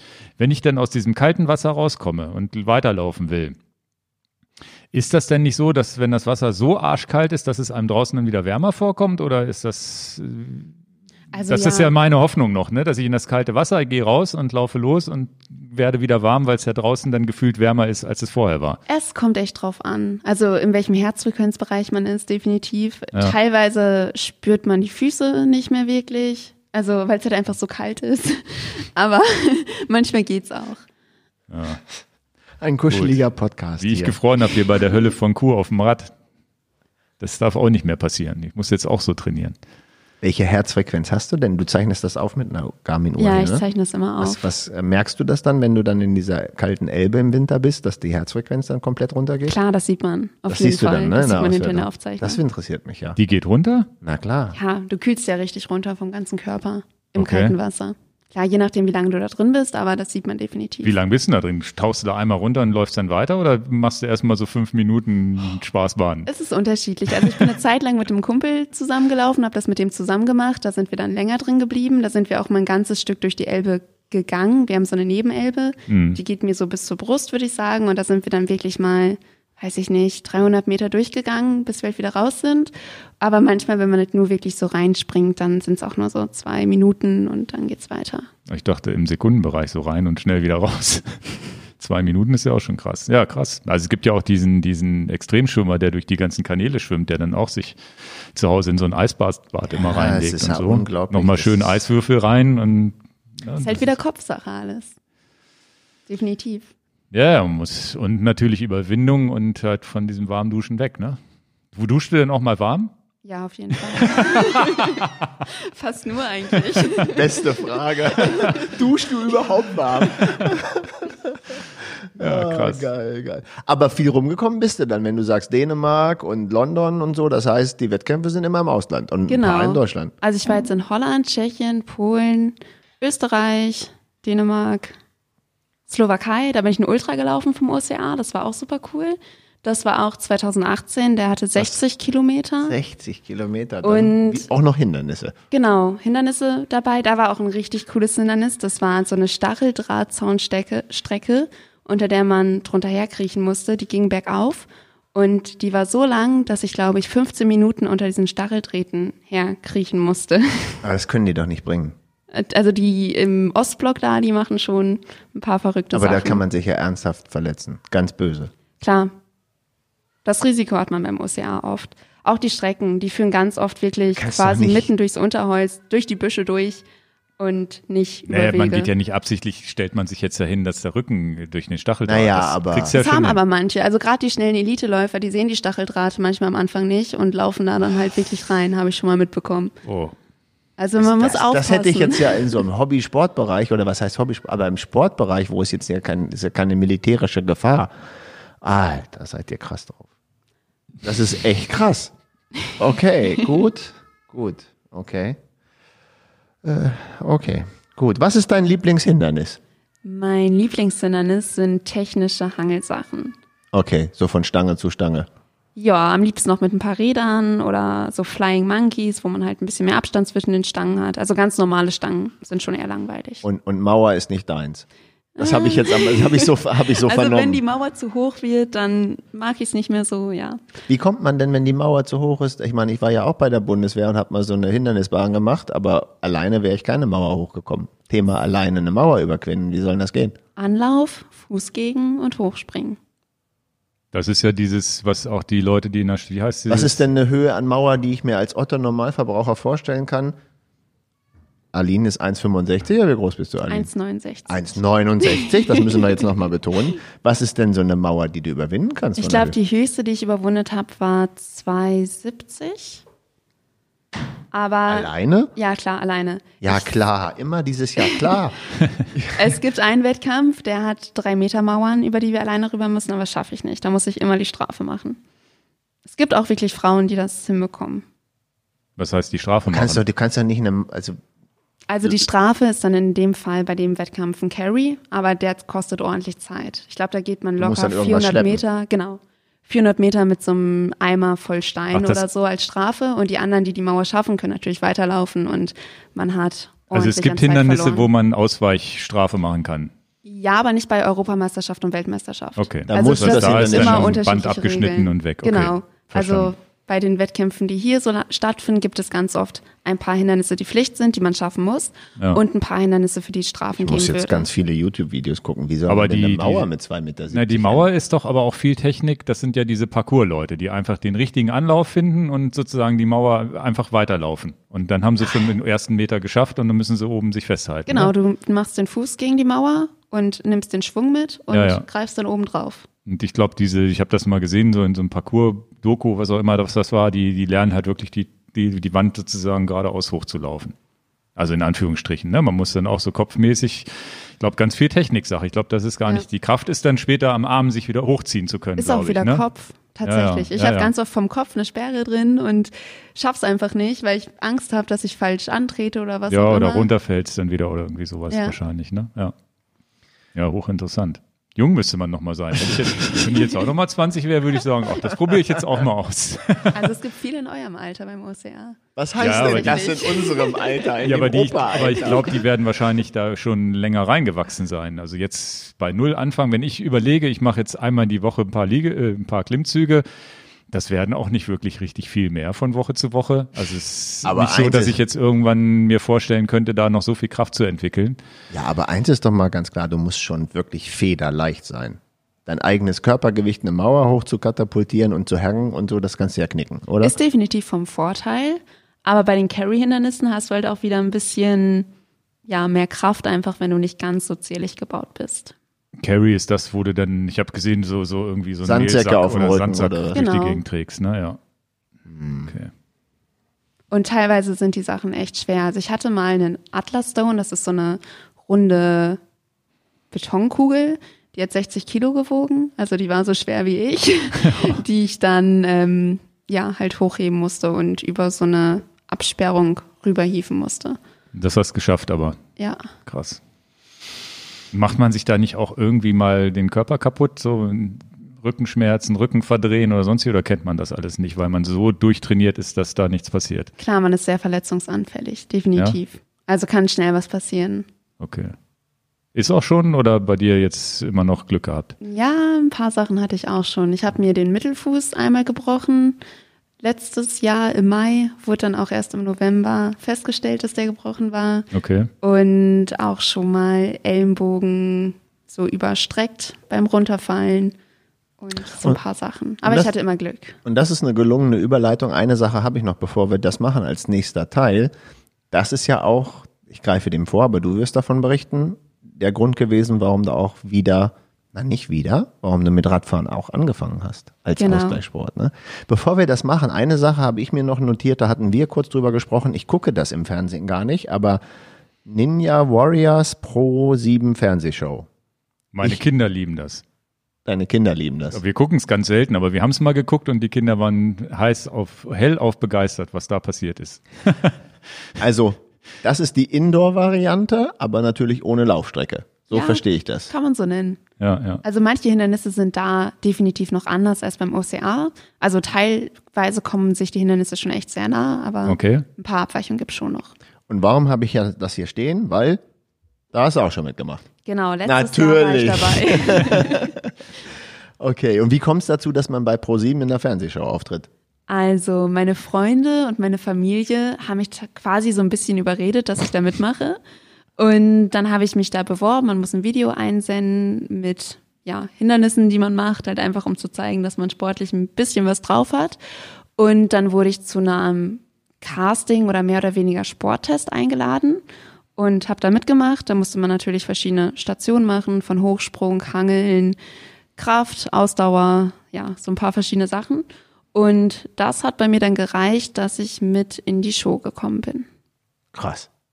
Und die, und die Show, das ist, tja, ist das, das viel, ist das viel, ist das, ist das viel gestellt und nochmal und nochmal oder ist das nicht. gar nichts gestellt? Man hat einen einzigen Versuch. Man okay. darf vorher nicht an den Hindernissen üben. Ach so. Und ich war noch nie so aufgeregt wie in dem Moment, als ich vor meinem Start Signal da vor dem Hindernisparcours stand. Echt? Es war echt krass, ja. Also ich, ich habe das noch nie komplett durchgesehen. Ich habe nur mal, wenn man so durchzappt, habe ich das gesehen, dass es das gibt und deswegen, okay. Ninja Warriors, also auch das. Und das hast du ja. auch geschafft, den Parcours? Oder? Nee, leider nicht. Also okay. ich bin beim dritten Hindernis rausgeflogen. Das sind so rote, große Bälle, über die man rüberlaufen muss. Mhm. Also das Balance-Hindernis. Balance ist leider nicht so meins. Und ähm, ich habe so kleine Schritte gemacht und dann bin ich hingefallen und noch über alle Bälle rübergerollt. Und dann aber am Ende konnte ich mich nicht hochziehen, sondern bin ins Wasser gefallen. Ach so, okay, da fällt man ins Wasser, okay. Ja. Krass. Aber das Ninja Warriors fand ich ja schon, immer, wenn ich es mal gesehen habe, sehr beeindruckend, weil es ja wirklich, das sind ja alles total durchtrainierte Leute, die dann rumhangeln und sich halten und diese, diese, diese, diese Nummer irgendwie da sich hoch mit diesen Stöckern immer weiter hochzuwandern und ja. so weiter. Das ist aber das Niveau der Hindernisse, die du beim OCR auch hast. Ja, teilweise auf jeden Fall. Das heißt, du hast da nicht weniger, wo man sagt, das ist jetzt ein bisschen abgeschwächt, sondern du hast nur noch das Laufen dazu. Das heißt, Ninja Warrior, also OCR ist, OCR ist eigentlich eine Nummer härter, zumindest weil es vielseitiger und länger ist, ne? Wahrscheinlich. Ja, also die Hindernisse kommen ihm sehr nah, würde ich sagen. Natürlich sind die jetzt nicht eins zu eins wie bei Ninja Warrior, aber Teilelemente werden auf jeden Fall übernommen. Hm. Ja. Okay. Krass. Ja, cool. Ja, unter Ninja Warriors können sich wahrscheinlich schon ganz viele was vorstellen, weil ich glaube, das geht an keinem so richtig, also an Leuten, die Fernsehen gucken, glaube ich, nicht dran vorbei. Wobei wir auch nur durch Zufall da mal irgendwie rangekommen sind, weil wir eigentlich Fernsehen gar nicht mehr, irgendwie Fernsehen macht man ja heute gar nicht mehr so. ja, so YouTube, Netflix, was auch immer. Gibt es da noch eine Aufnahme von irgendwo bei YouTube, wo du zu sehen bist? Oder? Ich glaube nicht. Ich muss mal überlegen, ob ich es auf Instagram habe. Da habe ich auf jeden Fall Fotos davon. Ja. Ja. Da gucke ich auch mal rein.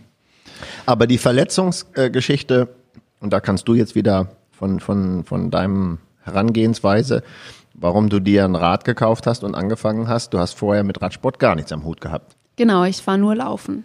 Nur laufen.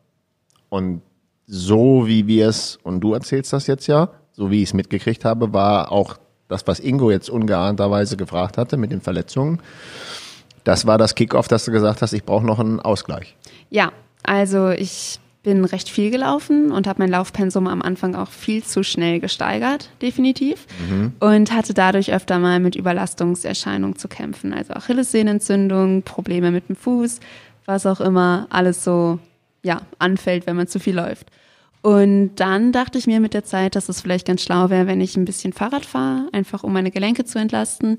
Und habe mir im April letztes Jahr über eBay Kleinanzeigen ein Fahrrad gekauft, ein Rennrad die Zeitachse ist relativ wichtig in diesem Podcast. Letztes Jahr April. ja.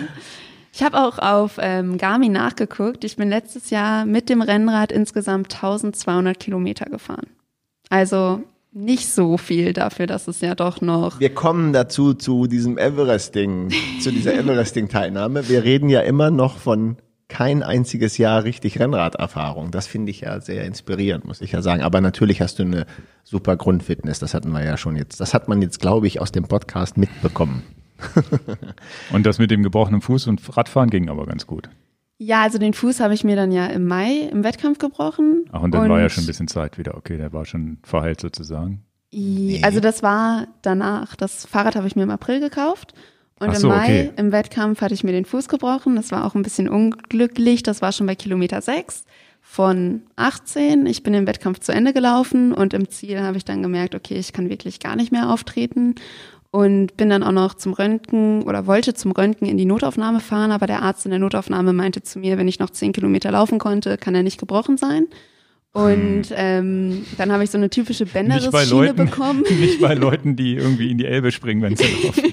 Aber das ist jetzt, Entschuldigung, dass ich da kurz unterbreche, dem Namen auch geschuldet Adrenalinalin. Ja? Genau, Adrenalin, ja. Definitiv. Aber das Adrenalin, das interessiert mich jetzt ja wieder, das durch den Körper schießt, dass du halt sagst, ich ignoriere den gebrochenen Fuß. So, ja. so verstehe ich es jetzt. Ja, das war halt auch für mich ein recht wichtiger Wettkampf, weil ich bin beim Athletics in der Elite gestartet und dafür wurden zehn Frauen aus Deutschland quasi ausgewählt, die da starten dürften. Und da war ich ziemlich froh, dass ich damit dabei war. Und das war der erste Wettkampf und da wollte ich einfach alles geben. Und ähm, ja, da wollte ich mich dann nicht schon bei Kilometer sechs geschlagen geben, sondern einfach noch ein bisschen dabei bleiben. Was auch krass, kommst in die Notaufnahme, sagte, naja, wenn sie noch so viel laufen konnten, das ist auch eine Antwort, ja, ja. ja. Okay. Und äh, das war jetzt eine Stressfraktur oder hast du einen Impact gehabt? Ich bin weggerutscht, umgeknickt und in ein Stacheldraht gerutscht. Alles drei zusammen.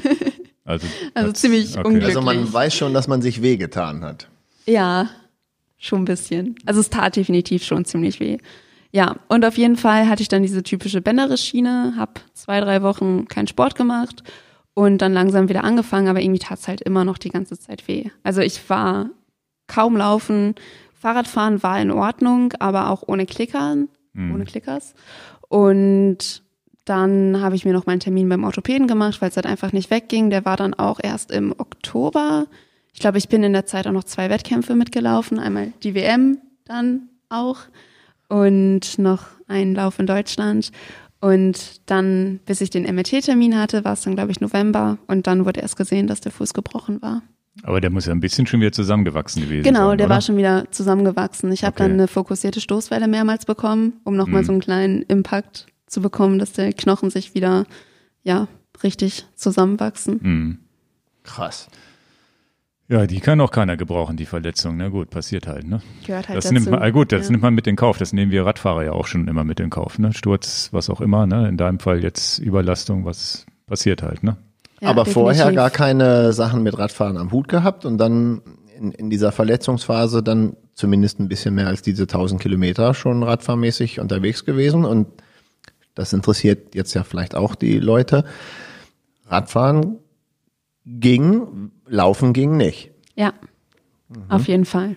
Ja, also auch interessant. Und dann ähm, ähm, nach dieser, nach diesem MRT-Termin, wie ging es dann weiter? Weil irgendwann kommt ja dieser Neuseeland-Urlaub, aber da, da schließt sich jetzt ja November bis Neuseeland hast du dieses Jahr gemacht, im Frühjahr. Ja. Da muss ja jetzt noch irgendwas passiert sein. Was ist da passiert nach dem MRT-Termin? Genau, also nach dem MRT-Termin wurde mir gesagt, dass ich sechs Monate nicht laufen soll, was eine sehr lange Zeit für mich war. Damit Und ist die Wettkampfsaison schon im Eimer. Ja, es war zum Glück eh Ende des Jahres, aber das Wintertraining ist halt einfach komplett weggefallen. Und ich hatte meinen Bachelor gerade fertig gemacht in der Uni und habe wieder bei meinen Eltern gewohnt und ein Praktikum gemacht für drei Monate und hatte eigentlich vor, die drei Monate darauf, von Januar bis März, nochmal ein Praktikum zu machen, allerdings im Ausland. Und da habe ich dann keine Stelle gefunden, die mich interessiert hat. Und ähm, ja, dann hatte ich diese drei Monate Zeit und wollte irgendwas Cooles unternehmen und habe zuvor ein Buch gelesen über einen Mann, der mit Fahrrad durch Neuseeland gefahren ist. Und das hat mich so inspiriert und das fand ich so cool, dass ich dachte, das möchte ich auch machen. Also tausche drei Monate Praktikum zu drei Monate Neuseeland. Spontan. Mit Fahrrad, genau. Mit, mit, mit Fahrrad, ja. Der Ingo weiß das ja gar nicht, aber nicht mit deinem Rennrad. Nee, nee. Ingo ist ja, der weiß es ja nicht. Ich weiß es, weil wir telefoniert haben im Vorfeld und du mir das auch schon während des Everest-Dings hast du mir das schon erzählt. Deswegen habe ich gesagt, das ist ja auch krass. Also jetzt muss ich noch, ich muss noch mal das ein bisschen sortieren. Du hast das Rennrad gekauft, bist dann, weil du einfach deinen Laufdrang nicht ausleben konntest, diesen Ausdauersport nicht machen konntest, den Rest so Fingerübung konntest du wahrscheinlich weiterhin machen. Ja. Bist du denn auch mit dem Rennrad zur Elbe gefahren, reingesprungen und weitergefahren? nee, das nicht. Das habe ich nur zu Fuß gemacht. Nein, aber du, das war dann sozusagen einfach, das ist ja ganz oft so, auch bei Achillessehne, sonst wie Laufen geht nicht mehr, Rennradfahren geht immer. Ja. Das ist ja der Schöne an diesem Sport. Genau, das war mein Deswegen sitzen auch so viele Rentner auf dem Rad, die vielleicht irgendwie früher Handballer oder Basketballer waren, Knie kaputt, Radfahren geht immer.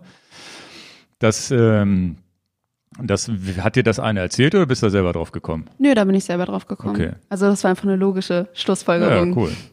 Krass. Obwohl man noch nie Radsport geguckt hat, hast du dann gedacht, na kaufe ich mir mal einfach mal ein Rennrad. Ja. Okay. Gut, und äh, ja, Neuseeland, das Buch, weißt, weißt du, von wem das Buch ist? Können wir das verlinken, damit Ja. noch mehr Leute dahin fahren? Nach Corona Also- natürlich. Das machen ja kaum Leute. Ja. Ja, also ich lese total wenig, muss ich dazu sagen, aber ich fand das Buch super cool. Das heißt Bonusland von Nico Götze oder so ähnlich. Ja, das kann ich ja buchen. Ja, Bo Bonusland. Mhm. Auch ein geiler Titel. ja. Könnte man auch als Titel für einen Podcast nehmen. nee, gut, äh, weil das wollte, das war mir jetzt noch wichtig. dass da werden sicherlich Leute nachfragen, ja, welches Buch war denn das, was dich so inspiriert hat? Ja, und dann bist du ohne dein Rennrad nach Neuseeland geflogen, wie ich es jetzt verstanden habe? Genau, Oder? aber erstmal musste ich meine Eltern überreden. Ich habe ja wieder zu Hause gewohnt Ja, für ja. drei Monate. Und ich glaube, da hatten meine Eltern dann auch wieder so sehr diese Kindgefühle, wenn ich wieder zu Hause war und wollten natürlich erstmal nicht, dass ich wegfliege alleine ans Okay. andere Ende der Welt und mich da alleine mit dem Fahrrad auf die Tour mache. Hatten sie ein bisschen Angst sozusagen. Definitiv. Also ich Okay. habe, glaube ich, drei, vier Wochen gebraucht, um meine Eltern zu überreden, dass ich mir die Flüge buchen darf. Okay, obwohl du schon so alt gewesen wärst, es einfach über den Kopf wegzumachen, hast Ja. du aber trotzdem drauf gewartet, also war dir wichtig, dass du mit Einverständnis das ja, machen darfst. auf jeden okay. Fall.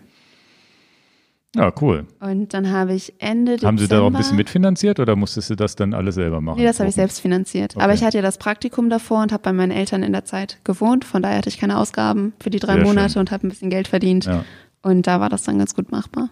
okay. Cool. Also hingeflogen. Ja, ich habe die Wann- wann Flüge war das Ende jetzt? Dezember gebucht. Das war Ende Dezember diesen letzten Jahres. Also, Also, noch Timeline, kurz vor die Timeline Corona. ist sehr Ja. beeindruckend. Okay. Ja. Ich finde ja die Timeline so spannend. Ja, also das Buch habe ich Anfang Dezember, Ende November gelesen. Mhm. Dann habe ich meine Eltern überredet, mir die Flüge Ende Dezember für den 8. Januar gebucht Mhm. und bin dann bis Ende März oder der Plan war bis Ende März in Neuseeland zu bleiben. Okay. Was? Und dann musste ich auch ganz spontan meine ganzen Sachen besorgen, die ich dafür brauche. Und ähm, meine Eltern haben mir aus, als Voraussetzung gesagt, dass ich nicht alleine fahren soll mit Fahrrad. Aber von meinen Freunden kannte ich halt wenig Leute, die erstmal Bock auf so eine Tour haben oder halt einfach keine Zeit zu dem Zeitfenster hatten. Und ja, dann habe ich mir meine ganzen Sachen zusammengekauft. Ich habe mir noch zwei Tage vorm Abflug Wanderschuhe gekauft und bin auch die ganze Tour über auf dem Fahrrad nur mit Wanderschuhen gefahren. Mhm. Und ja, die haben super gedrückt am Anfang. Ich wollte die erst noch wieder zurückschicken, weil ich echt kaum in diesen Schuhen laufen konnte. Aber es hat sich dann zum Glück irgendwann gelegt. Okay. Weil die noch nicht eingelatscht waren. Ja, genau. Ja. Ist ja logisch. Klassiker halt, ne? Ja. Ja, ja, da kann man auch schon mal richtig Schmerzen kriegen. Das, das kann ich nachvollziehen. Hatte ich bei meiner Alpenüberquerung. Hatte ich auch mal einen. Aber der spannende Punkt, den, den gebe ich dir als Kickoff, das weiß ich, aber Ingo gar nicht. Du bist ja ohne Fahrrad nach Neuseeland äh, geflogen. Und Aber mit ich- Fahrradtaschen oder wie? Nö, nur mit Backpack. Also mit Rucks, ein Rucksack, mit dem du sozusagen dann mit dem Fahrrad durch die Gegend fahren wolltest. Den an. Ja. Okay. Also ich hatte einen Rucksack mit, wo all mein Zeug drin war. Ich habe mich auch gar nicht so 100% nur aufs Fahrradfahren ausgelegt, weil ich ja dachte, wenn ich keine Person finde, die mit mir Rad fährt, dann wird's halt schwierig mit meiner Radtour. Okay. Und habe halt auch ja so ein paar normale Alltagssachen noch mit dabei gehabt. Okay. Und dann im Flugzeug habe ich einen Bayern kennengelernt, der saß vor mir im Flieger und bin mit dem auch eigentlich nur ins Gespräch gekommen, weil ich eingeschlafen war und als ich aufgewacht bin, hatten alle Leute so eine Zettel in der Hand und ich nicht. Und Also ein Immigration Settle ja, genau, ne? Ja, ja, ja. Und um mich herum waren fast nur Chinesen und dann habe ich den Bayern vor mir gefragt, weil ich mitbekommen hatte, dass der Deutsch geredet hat, was das für ein Zettel ist. Und dann sind wir ein bisschen ins Gespräch gekommen und der war dann auch zufällig im Hostel neben mir in Auckland. Ich bin bis Auckland geflogen. Und ähm, ja, dann haben wir uns am nächsten Tag die Stadt zusammen angeguckt und dann auch so darüber geredet, was wir vorhaben in Neuseeland. Und er wollte eigentlich wandern gehen, überwiegend in Neuseeland und eine Busreise machen. Und dann fand er aber die Idee, mit Fahrrad zu fahren, so cool, dass er dann schon gesagt hat, dass er mitkommt. Welch Zufall. Ja, auf jeden Fall. Also das ist ja, das Leben schreibt, schreibt die besten Geschichten. ja, definitiv. Man trifft durch Zufall jemanden, einen Bayern aus im Flugzeug, der dann sagt, auch finde ich eine coole Idee, mache ich auch. Ja. Ihr hattet aber immer noch keine Fahrräder. Genau, da hatten wir auch keine Fahrräder. Das war dann der erste Tag in Auckland. Und dann haben wir über einen Facebook-Post noch einen Kanadier gefunden, der auch mitgefahren ist. Der hatte allerdings schon Ausrüstung und kannte sich ein bisschen in Auckland aus. Und dann haben wir erst bei Fahrradhändlern geguckt, wirklich eher ein Schrottplatz als ein Fahrradhändler. Also mhm. da lag alles Mögliche rum, außer wirklich funktionierende Fahrräder. Und dann habe ich über Facebook Marketplace mir ja, Fahrräder rausgesucht und bin dann mit der Bahn oder mit Bus zu zwei verschiedenen Leuten gefahren und habe mir dann ein gebrauchtes Fahrrad gekauft. So wie bei uns eBay Kleinanzeigen. Genau, ja. Also Facebook Marketplace gibt's hier ja auch. Okay, nutze ich nicht, weiß ich nicht. Ja, Facebook also doch, sind, ja, Facebook sind, ja sind so, wir ja gar nicht sehr, aber man kann da kaufen ähm, allerdings. Ja. ja.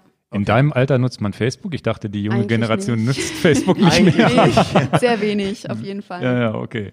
Aber ich Aber wusste halt nicht, wie ich sonst an ein gebrauchtes Fahrrad rankomme. Und da hast du dann tatsächlich ein gutes Rad gefunden für dich und. Es war leider viel zu groß. Also es war ein L-Rahmen. Ich hätte ja. wahrscheinlich eher einen S-Rahmen gebraucht. Da müssen wir den Fitter fragen.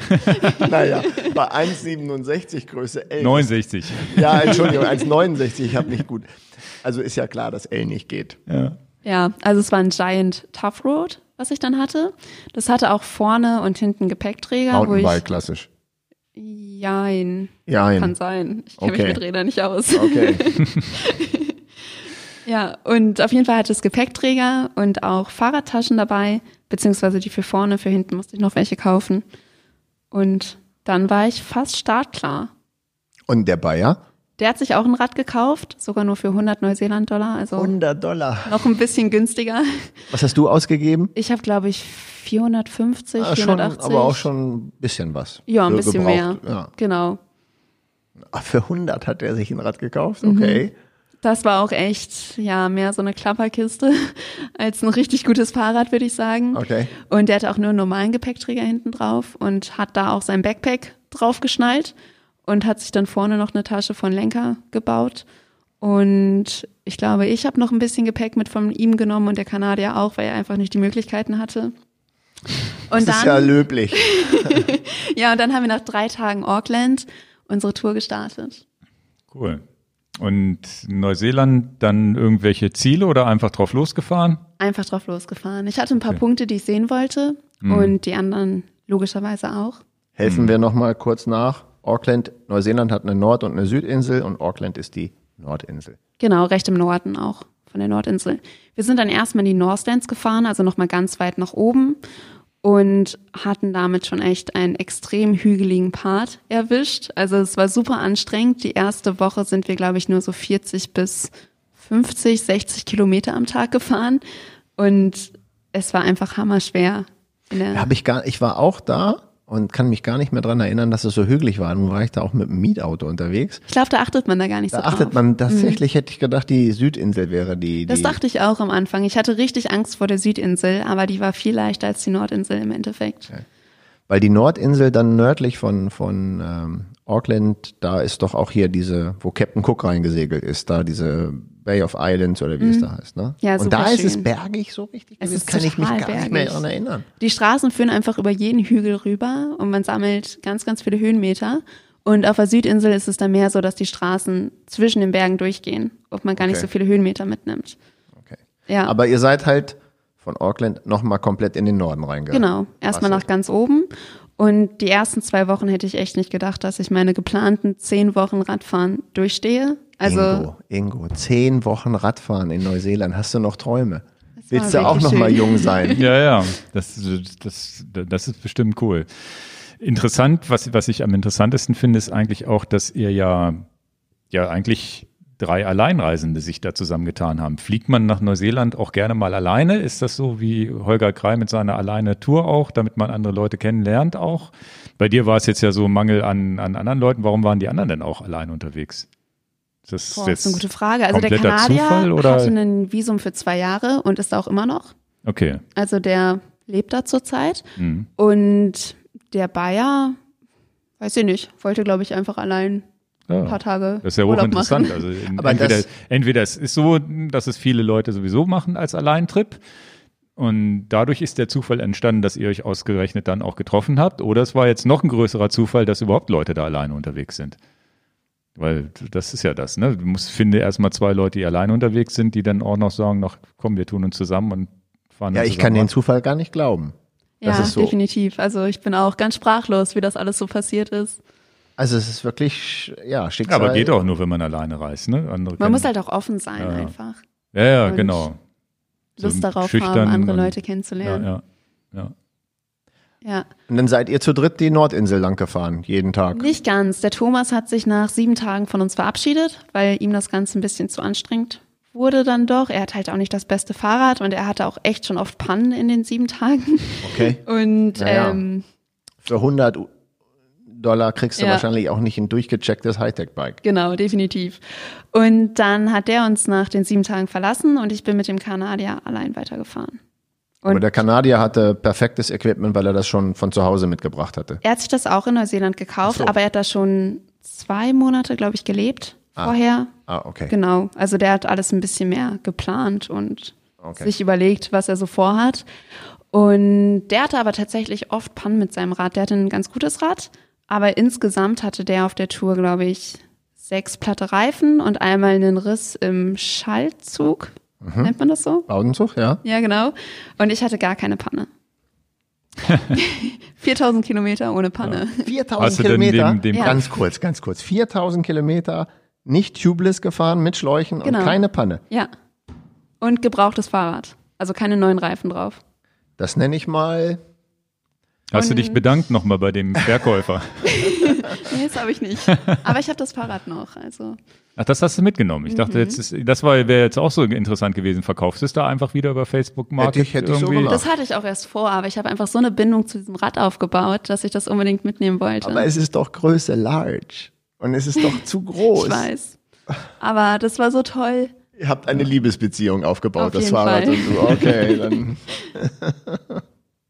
okay, ja, okay. Okay, interessant. Ich, ich ja. Ich sehe hier noch das Wort Wutausbrüche vom Kanadier. Ja. also nachdem uns der Bayer verlassen hat, war ich dann ja mit dem Kanadier alleine und der hat auch nur Englisch gesprochen und am Anfang war das echt schwierig für mich. Also ich hatte auch in der Uni teilweise Fächer auf Englisch, also ich konnte definitiv ein bisschen Englisch, aber es war einfach eine komplett andere Situation, nur noch auf einmal eine englischsprachige Person um sich herum zu haben. Und da brauchten wir wirklich so ein bisschen Zeit, um uns aufeinander einzustellen. Das hat dann auch ganz gut geklappt. Und dann so, nachdem wir dann so eine Woche alleine waren, wurde er auf einmal ein bisschen anders und hat öfter mal, ja, einfach Sachen durch die Gegend geworfen, hat auch tatsächlich einmal mit einem Messer in seinen Fahrradreifen gestochen. Ähm, Okay. er wollte eigentlich sein Schutzblech abschneiden, weil ihn das genervt hat und war aber so verärgert, dass er das Messer einfach so schnell in diesen in Richtung Schutzblech gestochen hat, dass er den Reifen getroffen hat. Und ähm, ja, also Ja, manchmal aber da, da kriegt man doch irgendwie Angst. Also wenn man da mit, mit jemand alleine auf Tour ist, den man nicht wirklich lange in seinem Leben kennt und der kriegt dann so ein, mit einem Messer in der Hand so ein, so ein so, Also ich so wusste, dass er mir nichts Anfall. tut. Er war so definitiv ein netter Mensch.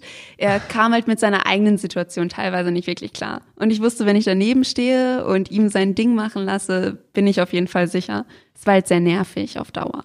Ingo, deine Tochter ruft dich aus Neuseeland an und berichtet dir, dass dein, deine, neue, deine neue kanadische Bekanntschaft, die du zufällig gemacht hast, mit einem Messer in der Hand seinen Reifen absichtlich zersticht.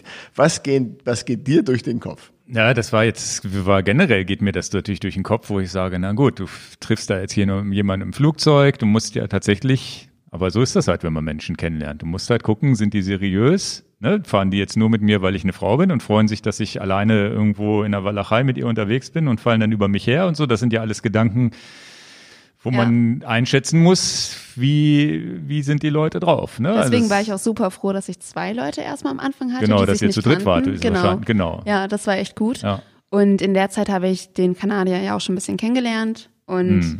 Also, du hattest gar keine, das, was Ingo beschrieben hat, das muss man ja ansprechen. Du hattest gar keine Bedenken, dass da was falsch läuft. nee, das hatte ich Das nicht. ist ja das, was wir jetzt raushören wollen. ja. Ja, oder die, dass die dich, ja, was weiß ich, und zwischen Männern und Frauen kann, kann ja auch dann andere Dinge eine Rolle spielen, ne? Dass man jetzt denkt, na, hoffentlich verliebt er sich nicht in mich oder was auch immer, ne? Aber da spielt das dann, war der so anders, dass das keine Rolle gespielt hat. Nö, also ich habe das Ganze einfach als Reisebegleitung von Anfang an wahrgenommen und auch gehofft, dass das seine Absichten sind. Ja, wird ja, Ja. sein, sonst, wenn er verliebt gewesen wäre, hätte er ja nicht nach, sie- hätte er, hätte er nach sieben Tagen nicht gesagt, ich höre auf, jetzt, jetzt, wenn wir jetzt von dem Flugzeug. Äh, Ja, das Menschen- ist ja, aber ich Ja. rede jetzt ja, der ist jetzt ja ausgeschieden nach einer Woche. Genau. Und wie lange bist du mit dem Kanadier unterwegs gewesen dann? Knapp zehn Wochen, also 68 Tage. Also fast die ganze Zeit. Oder Genau, die ganze, die ganze Zeit. Zeit, Die ganze. Zeit. Das ist ziemlich Ja. krass. Also ja, ich muss sagen, ich hatte zweimal einen Moment, wo ich echt dachte, boah, ich möchte allein weiterfahren. Was war dann? Was war das? Darf es ich das waren, fragen? Natürlich, klar. Es waren einfach seine zunehmenden Wütausbrüche. So. Okay. Also einmal, als sein Bautenzug gerissen ist, dann hat er sich einfach an den Straßenrand gesetzt und weiß ich nicht, was er da tun wollte, wahrscheinlich einen halben Tag sitzen bleiben. Und dann dachte ich mir auch, ja, das macht ja alles keinen Sinn. Dann habe ich Leute gesucht, die ihn per Anhalter mitnehmen mit dem Fahrrad. Du hast die gesucht? Ja, ich habe die gesucht, weil er halt am Straßenrand saß. Ja, aber der, äh, er ist ja auch groß und erwachsen, er kann sich ja selber um seine. Könnte er machen. Hätte er machen können, ja, definitiv. Und dann bin ich halt wieder zurückgefahren. Das war auf so einem Pass über die Alpen, also auch noch der perfekte Ort, wo weit und breit kein Fahrradladen in der Nähe war. Und habe dann Wohnmobile gefragt, ob die nicht noch Platz für ein Fahrrad das ist, du kannst doch nicht für den, haben. du hättest ihn noch einfach da sitzen lassen können und weitermachen können. Also ich verstehe. Ja, es war ja schon so meine Reisebegleitung. Also wir sind halt zu dem Zeitpunkt auch schon 3000 Kilometer zusammen gefahren dann bin ich auch nicht der Mensch, der jetzt auf einmal die andere Person da sitzen lässt und dann alleine das weiterfährt. Ist sehr, sehr löblich. Ja. ja, es ist ja natürlich hochinteressant, weil zwei fremde Menschen sich kennenlernen und dann reißt er sich natürlich erstmal ein, zwei Wochen zusammen wahrscheinlich. Ja, genau. Am Anfang war er ja? ganz anders. Und dann, ja. dann irgendwann geht das ja nicht mehr. Irgendwann kommst du ja in die alten Gefilde rein. Und wenn du jemand bist, der sich, der, der einen Wutausbruch kriegt, weil was kaputt geht, kannst du den ja nicht jahrelang in dich reinfressen, wenn, wenn du das brauchst, dieses Ventil. Genau. Der braucht ja wahrscheinlich das Ventil. Ja, ja aber dann kriege ich einen Wutausbruch über meinen gerissenen Bauenzug. Das wäre auch mein Charakter. Dass ich mich total aufrege und total sauer bin. Das ist dann aber nach einer Stunde vorbei. Und nicht ein Ja, so lange habe ich ja gar nicht gewartet. Ach so, okay. Also ich ja, ja. bin dann ja schon nach, weiß ich nicht, nach 40 Minuten oder einer halben Stunde losgefahren und habe Leute gesucht, die ihn da vielleicht mitnehmen können. Ja, aber das ist das ist halt so. so. So sind ja Menschen. Das ist ja das Schöne. Ne? Jeder hat so seine seine Ecken und Kanten und wenn man dann trotzdem ein gutes Gefühl hat, äh, dass dass der einem nichts tut, dann ist es ja, ja. auch alles so. So so so ist es und ja. Das und das zweite, du hattest von zwei Sachen gesagt, Entschuldigung, Ingo. Ja. Also einmal dieser Wutausbruch dann oder, oder das war, oder Genau, das noch war, ein Wutausbruch dann. Nee, das andere war tatsächlich, dass meine Radtasche nicht richtig saß und ich mit meinem Fuß recht weit vorne auf der Pedale stehen musste also meinen Fuß einfach nicht so wie gewöhnlich auf die Pedale stellen konnte. Und dann meinte der Kanadier zu mir, dass ich so langsam fahre, dass ihn das total nervt und dass ich meine Radtasche doch mal wieder richtig anbringen soll. Und dann meinte ich zu ihm, dass ich das gerade nicht machen möchte, weil mich das nicht stört und das nicht der Grund ist, dass ich langsam fahre und dass ich das heute Abend mache, wenn ich eh mein Zelt aufbaue und am Fahrrad bin. Und dann meinte er aber zu mir, dass ich halt einfach mich nur wie eine Schnecke vorbewege und dass er keine Lust mehr hat, mit mir zu fahren. Nach und 3000 Kilometern oder nach wie viel tausend Kilometern? Ja, so eine etwa. Es war halt auch eher zum Ende hin. Ähm, ja, und dann ist er halt weggefahren und ich glaube, wir haben uns 40 Kilometer später wieder getroffen, aber auf diesen 40 Kilometern dachte ich mir auch so, dass es halt einfach total unnötig gerade ist, mich darüber aufzuregen, mit ihm zusammenzufahren, dass ich alleine halt, ja, das Ganze viel mehr genießen könnte. Mhm. Aber, hat er sich denn entschuldigt? Ja, er hat sich entschuldigt. Ja, immerhin. Er hat dann schon Essen gekocht und saß da und meinte, dass ihm das leid tat. Ja, aber das sind das, den Film Pedal the World hast du wahrscheinlich auch schon mal gesehen. Nee, leider nicht. Dann schreib du dir den mal auf, dass du dir den verlinkst. Das ist ja so okay. der Radreisefilm schlechthin, der mal richtig äh, ja, bekannt geworden ist. Äh, ich weiß gar nicht, wie hieß der? Ich weiß jetzt nicht mehr, wie er heißt. Felix. Kann sein, ja. Stark, glaube ich. Felix Stark, glaube ich. Also ich will das ja, nicht falsch so kommt, kommt, Das ist so im Unterbewusstsein. Ja, ich habe es ja. jetzt nicht parat. Und der hat ja auch, der ist mit Freunden, mit einem Freund losgefahren. Die haben sich nach drei, vier, fünf Tagen ging es nicht mehr musste er alleine weiterfahren, hat zwischendrin noch einen Freund gefunden, auch über Facebook, der da mitgefahren ist und nach zwei, drei Wochen ging es auch nicht mehr. Das heißt, du bist mit, mit, bist mit deinen zehn Wochen schon richtig gut dabei. Oder ja. vielleicht waren der auch zehn Wochen unterwegs, weiß nicht, ob es zwei, drei Wochen waren oder fünf, aber das ist tatsächlich so, dass es dann irgendwann nicht mehr geht. Also ja. das äh, und, und dann sind halt solche Situationen und witzigerweise habt ihr es ja dann trotzdem geschafft, euch zusammenzuraufen. Und Zehn er hat sich, Wochen ist ja wohl eine sich, mega lange Zeit. Er hat sich ja netterweise dann doch irgendwie entschuldigt und was auch immer. Aber das sind, glaube ich, ganz normale Sachen. Da muss Klar, man wahrscheinlich. Das dazu irgendwann. Ja. Also tendenziell haben wir uns auch echt gut verstanden. Es waren halt ja. so immer diese kleinen Wutausbrüche, die mich dann wirklich ein bisschen genervt haben, einfach, weil ich hatte Spaß, ich war voll fröhlich. Ja. Und dann hat man daneben sich jemand, der auf einmal super schlechte Laune hat. Das ist halt einfach nicht so angenehm angenehm. Ja. Aber sonst gab es natürlich auch super viele Situationen, wo alles gut war, wo wir uns gut verstanden haben. Genau, aber das ist, glaube ich, ganz, ganz normal bei diesem. Ich habe selber ja noch nicht so eine Radreise gemacht. Dan hatte ja eine jetzt durch Dänemark drei Hallo. Tage. Sehr witzig. Hattet ihr denn mal schlechte Laune da auch? Oder war das bei euch eigentlich alles so? Ja, Lutz ja. macht ja eigentlich immer alles mit, ne? So. Kann ich jetzt nicht. Nö. Ja, aber wahrscheinlich nach ein, zwei Wochen aber das es auch irgendwann mal geknallt. Ja, aber, aber ähm, äh, das hatte ich in dem Podcast auch gesagt, wo der, wo, wo du gefragt hattest, so, ich denke auch, so eine einwöchige Tour ist überhaupt gar kein Problem. Und mit Martin hatte ich auch eine Woche Alpen gemacht, äh, Alpenüberquerung. Aber ich denke, so ein Langzeitprojekt, ich, ich, und deswegen ist es ja auch interessant, äh, wie du es angegangen bist. Ich glaube, ich wäre auch so, ich würde auch die Reise buchen. Ich würde vielleicht schon das Fahrrad vorher klar machen. und dann sehen, was kommt. Ich glaube, das ist die Antwort darauf. Ähm, weil ich hätte auch keine Lust, eine Freundschaft zu ruinieren. Also da hätte ich, die dann aus Stresssituationen oder äh, aus solchen Kleinigkeiten entsteht. Du fährst nicht schnell genug, weil deine Tasche gegen deinen Fuß kommt oder so, sowas hätte ich auch keinen Bock. Also mhm. auf solche Diskussionen hätte ich keinen Bock, ne? Und, und dann, also ich glaube, wenn ich mit Ingo eine Zehn-Wochen-Tour mache, ich glaube, wir würden uns auch nach einer gewissen Zeit mal für irgendeine Kleinigkeit ankeifen, dann weiß ich, weil Ingo und ich, wir sind auch schon ein paar Tage länger befreundet, dass sich das alles wieder einrenkt, aber wir könnten auch schon mal einen halben Tag sauer aufeinander sein. Klar, Ingo auf mich und ich auf Ingo. Ja, also fährt auch. man auch mal. Also kann, das kann ich mir auch tatsächlich vorstellen, zu sagen, jetzt fährst du mal, fährst du mal alleine und ich fahre mal alleine. Und morgen ist es wieder und besser. Morgen fahren wir wieder zusammen. Ja. ja. Das kann ich, also das, das, das kann ich 100% nachvollziehen. Und von daher kann man dem ja ein bisschen vorgreifen, indem man halt sagt, du, ich glaube, so lange Touren, also Mhm. Und das, das, das inspiriert mich auch, weil ich auch äh, mir jetzt ja ein, ein Stahl-Gravelbike aufgebaut habe für den Tag, dass ich mal genug Zeit für mich finde und dann das Rad zum Einsatz bringe. Ich bereite alles schon vor und dann mache ich das, glaube ich, auch einfach alleine. Ja. So wie einfach, ich hatte schon mal gesagt, so durch die Maghreb-Staaten fahren oder auch mal irgendwie komplett zum Nordkap hoch oder so, das würde mich auch reizen und ich glaube, das kannst du nicht im Team machen. Naja, ich habe das auch alles schon geplant. Bei mir dauert das, bis meine Kinder 22 sind. Dann schicke ich die nach Neuseeland und ich fahre hier in Europa meine Tour.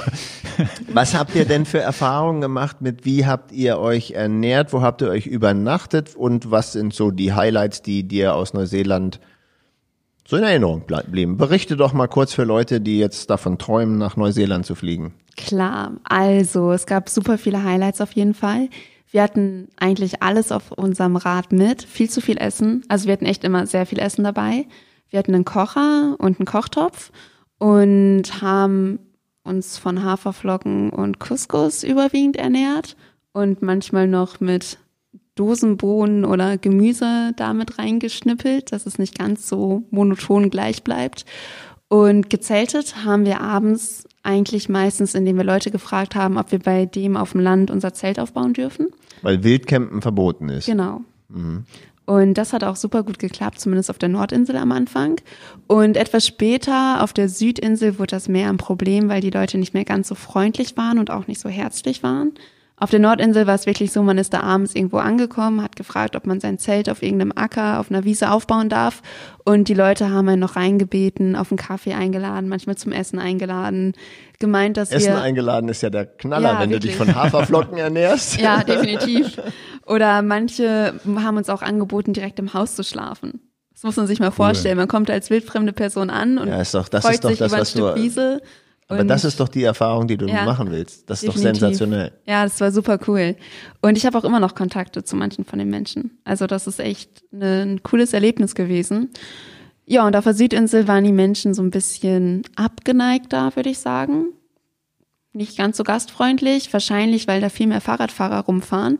Also auf der Nordinsel haben wir, ich glaube, einen Radfahrer getroffen, der so eine Bikepacking-Tour gemacht hat.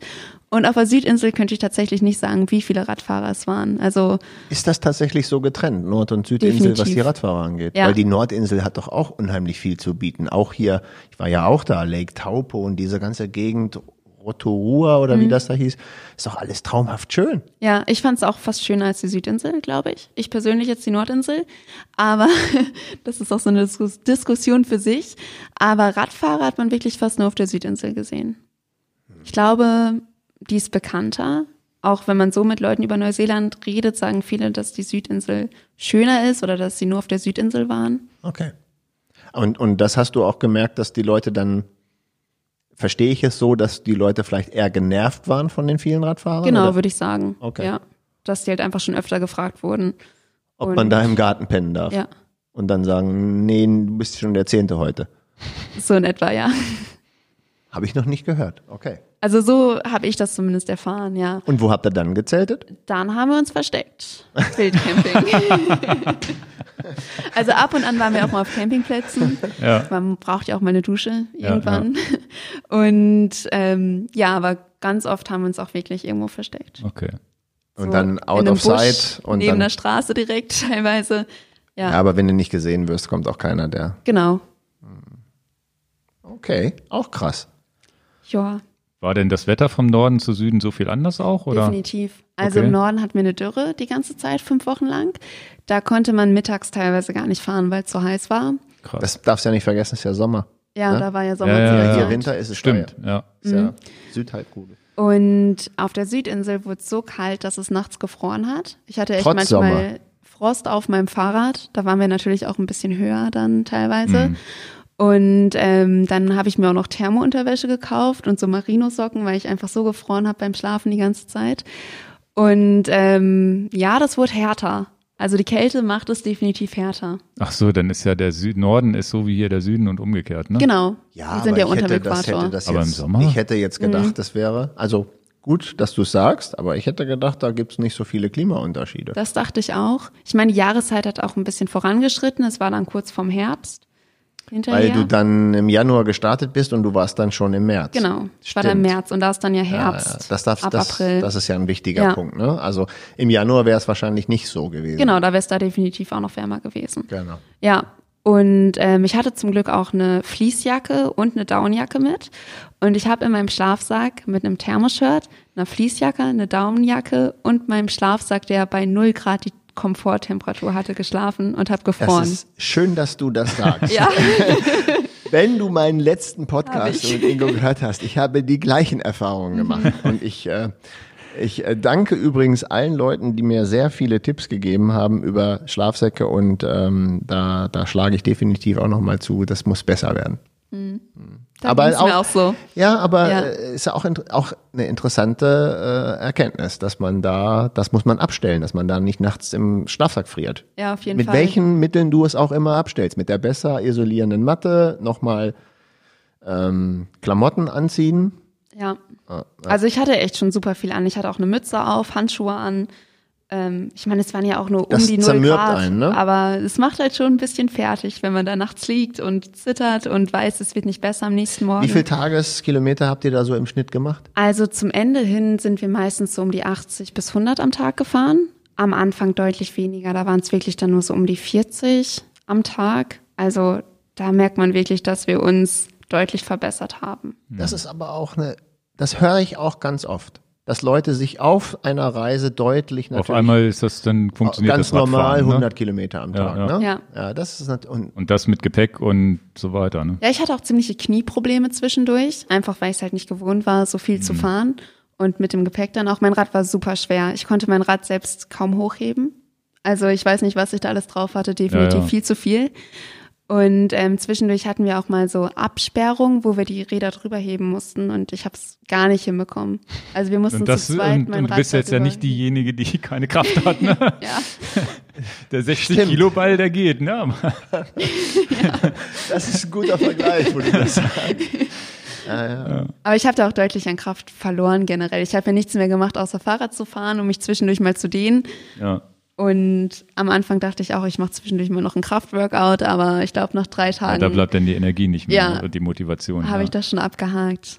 Ja. Ist denn Neuseeland jetzt eine Bikepacking-Adventure-Empfehlung, die du uneingeschränkt den Leuten mitgeben würdest oder würdest du was einschränken? Also der Verkehr an sich ist nicht ohne, definitiv. Wir sind teilweise auf dem Highway One gefahren, was auf keinen Fall empfehlenswert ist. Da fahren die Autos und LKWs mit 100 neben einen vorbei. Man hat nur einen Seitenstreifen und wenn eine Brücke kommt, ist auch der Seitenstreifen nicht mehr da. Da fährt man quasi auf der einen Spur mit den Autos und LKWs. Das ist gefährlich.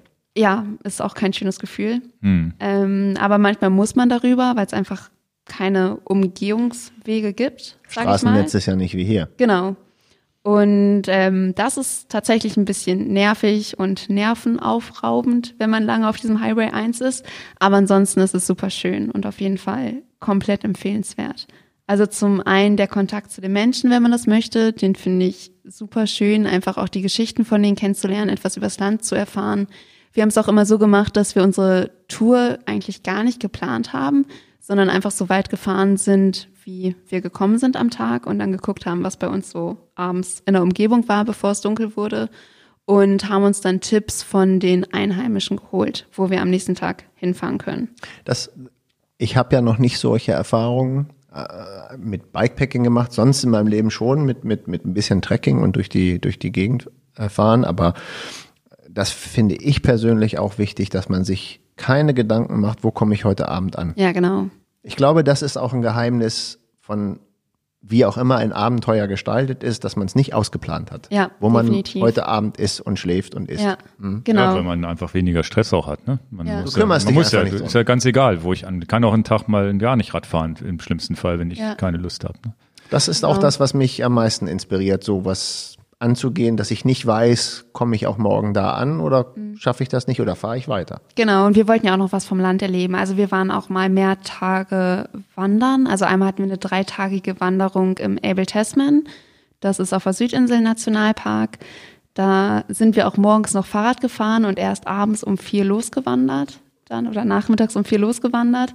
Dann den ganzen nächsten Tag und noch den halben Tag da drauf und haben dann 60 Kilometer gemacht in der Zeit und sind dann auch mit Rad wieder direkt weitergefahren. Und da haben wir es auch so gemacht, dass wir einfach bei Leuten geklingelt haben und gefragt haben, ob wir unser Rad bei denen abstellen dürfen in der Zeit. Das war auch so eine Frage. Das, das, das lernt man auf der Reise dann auch einfach hemmungslos die Leute zu fragen. Genau, auch kann wenn man mal hier, Wasser kann braucht ich hier Wasser so. haben? Kann Mhm. ich hier mein Rad hinstellen? Kann ich hier übernachten? Das ist, das, das kommt dann auch Ja. mit, Die meisten Leute freuen sich tatsächlich, die sind so herzlich und das ist jetzt ja auch nichts Schlimmes, was man fragt. Man beeinträchtigt die damit ja nicht wirklich. Also ich meine, Wasser aus der Wasserleitung, ob die uns jetzt einen Liter geben oder nicht, tut denen nicht weh. Und auch so ein Fahrrad, wenn die einen großen Hof haben oder so und wenn da zwei Fahrräder in der Scheune stehen, die meisten freuen sich, wenn die einem Gefallen tun können. ja.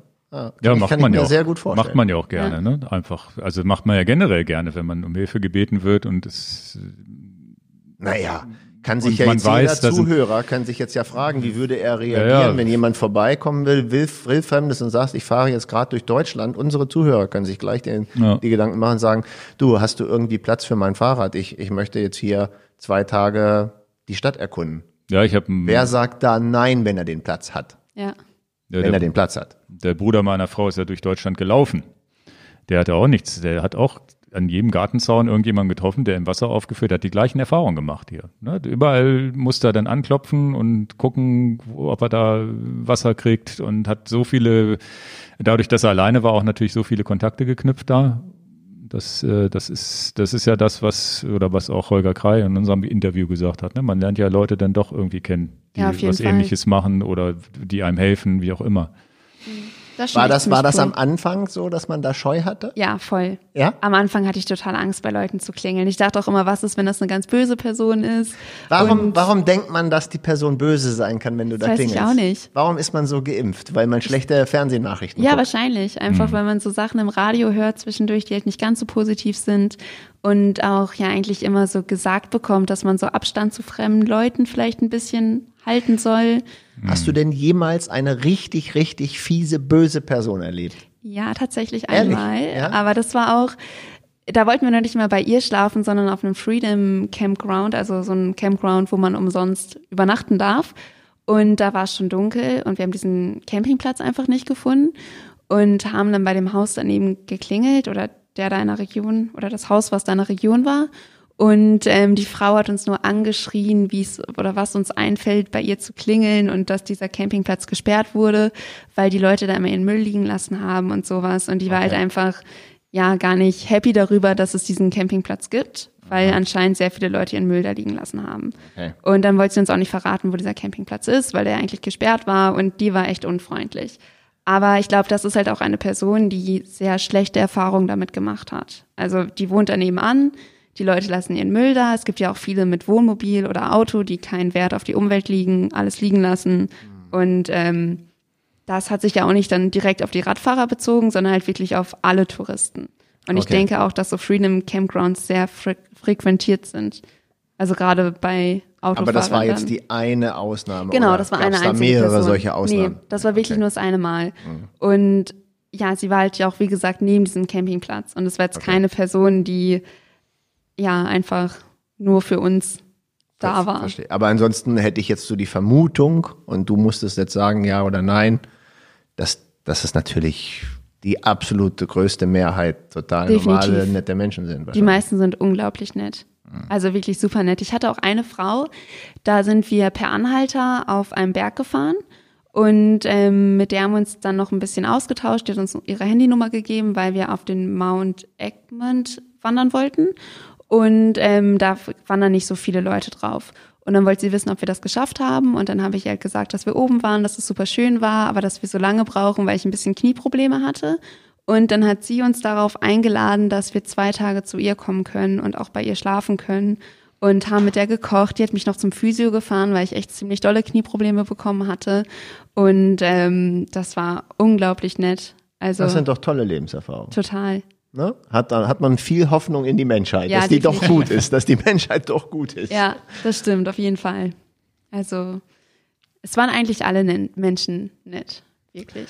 Mit dem schlechten Ausgang, dass du dann voll in die Corona-Phase, wenn du jetzt von Januar bis März da warst, dann äh, ist ja auch im März Corona nach Neuseeland gekommen. Ja, Und dann war Reiseende. ja, also unsere Reise hat noch auf den Tag genau fast geklappt. Ich glaube, wir sind drei Tage vom Lockdown in Christchurch angekommen, so wie geplant. Nur, dass mein Rückflug nicht mehr ging. Okay. Christchurch ist also eine große Stadt im, im Süden von der Südinsel. Und äh, das ist ein Klassiker, den ich auch gemacht habe, nach Auckland hinfliegen und von Christchurch zurückfliegen. Genau, ursprünglich wollte ich auch von Auckland zurückfliegen mit Air China, aber der Flug wurde schon ganz am Anfang gecancelt im Januar und dann dachte ich mir, das Du hast den gecancelt. nee, der wurde gecancelt. Wegen Corona. Ach so. Das war ja erst in ja, China. Ja, ja, Ach ja, genau. Ah, ja. Und der Genau. wurde schon, ah. Der wurde dann schon im Januar gecancelt. und dann hattest du einen Rückflug von, von Christchurch? Genau, dann habe ich Was mir ja einen eigentlich auch besser wäre. Christchurch gebucht. Ja, genau, das dachte ich mir dann auch, dass das alles ganz positiv ist. Und der wäre über die USA gegangen. Der wurde zwei Wochen vor Abflug auch gecancelt. Mm. Und dann habe ich mir noch ein bisschen eher einen neuen Rückflug über Australien und mit Emirates über irgendeinen Staat da noch Ja, gebucht. Emirates fliegt doch wahrscheinlich sogar Dubai direkt an. Genau, Dubai, ja stimmt, Mhm. Dubai war es. Ja, Australien und Dubai. Und da war es tatsächlich so, dass Australien den Transit noch offen hatte, aber nicht mit Tageswechsel. Also ich wäre abends um 11 Uhr in Australien gelandet und am Du nächsten hättest Morgen... im gleichen Tag abfliegen Genau. müssen. Und ich wäre am nächsten Morgen um fünf weitergeflogen und deswegen durfte ich nicht mehr nach Australien einreisen. Aber wenn ich jetzt um ein Uhr nachts gelandet wäre und um drei Uhr nachmittags erst geflogen wäre, dann wäre es kein Problem gewesen. Und dadurch, dass ich diesen Datumswechsel leider drin hatte, konnte ich meinen Flug nicht mehr antreten. Ist nicht zu fassen. Mhm. Und dann in Christchurch gehangen. Genau, dann war ich im Lockdown für drei Wochen in Christchurch in einem Hostel. Da war der Kanadier auch noch dabei, in dem gleichen Hostel. Und da war der Lockdown auch recht hart. Also ich habe die Lockdown-Zeit hier in Deutschland selbst halt kaum mitbekommen, aber da war es auf jeden Fall so, dass man sich nur in der nahen Nachbarschaft draußen aushalten durfte, also auch nicht mehr reisen durfte oder Also Ausflüge machen durfte. Nee, das durften wir leider nicht mehr. Mann, habt ihr, was das angeht, habt ihr ja dann wirklich eine Punktlandung hingelegt. voll. Oder du jetzt dann, ne? Ja, ich war auch echt happy, dass die Reise noch so geklappt hat. Und ja, dann hing ich da drei Wochen im Hostel. Aber es war cool. Naja, also, Also ich habe viele nette Leute kennengelernt. Das war nochmal ein ganz anderes Erlebnis. Ja. Und weil da viele Backpacker sind. Genau, viele Backpacker, ja. Auch viele, die wandern waren und so. Es gibt auch so einen Trail durch Neuseeland, den man wandern kann. Manche davon sind den auch gegangen. Es war auch sehr interessant, sich Und dann mit denen hängen ja, auszutauschen. dann hängen ja alle da fest. Mhm. Es Und durfte halt auch keiner rein und raus in das Hostel. Es war halt die komplett gleiche Ru Gruppe die ganze Zeit. Und ihr durftet auch nicht vor die Tür gehen. Doch, wir durften vor die Tür, aber nur in die nahe Nachbarschaft. Und dann bist du um den Häuserblock gejoggt oder? Ist- Da war ein Park direkt, das war ganz gut und da Ja, war ich echt oft laufen, ja. Wir hatten auch eine Sportgruppe in dem Hostel. Jeden Morgen um neun haben wir zusammen Sport gemacht Okay. und dann haben wir immer zusammen gekocht und es war wie so eine große WG eigentlich. Also aber ja auch echt ein cool. Die Sportgruppe hast du ja wohl richtig auseinandergenommen, Ja, wahrscheinlich. also es Oder? war anstrengend. Aber das ist Für die anderen.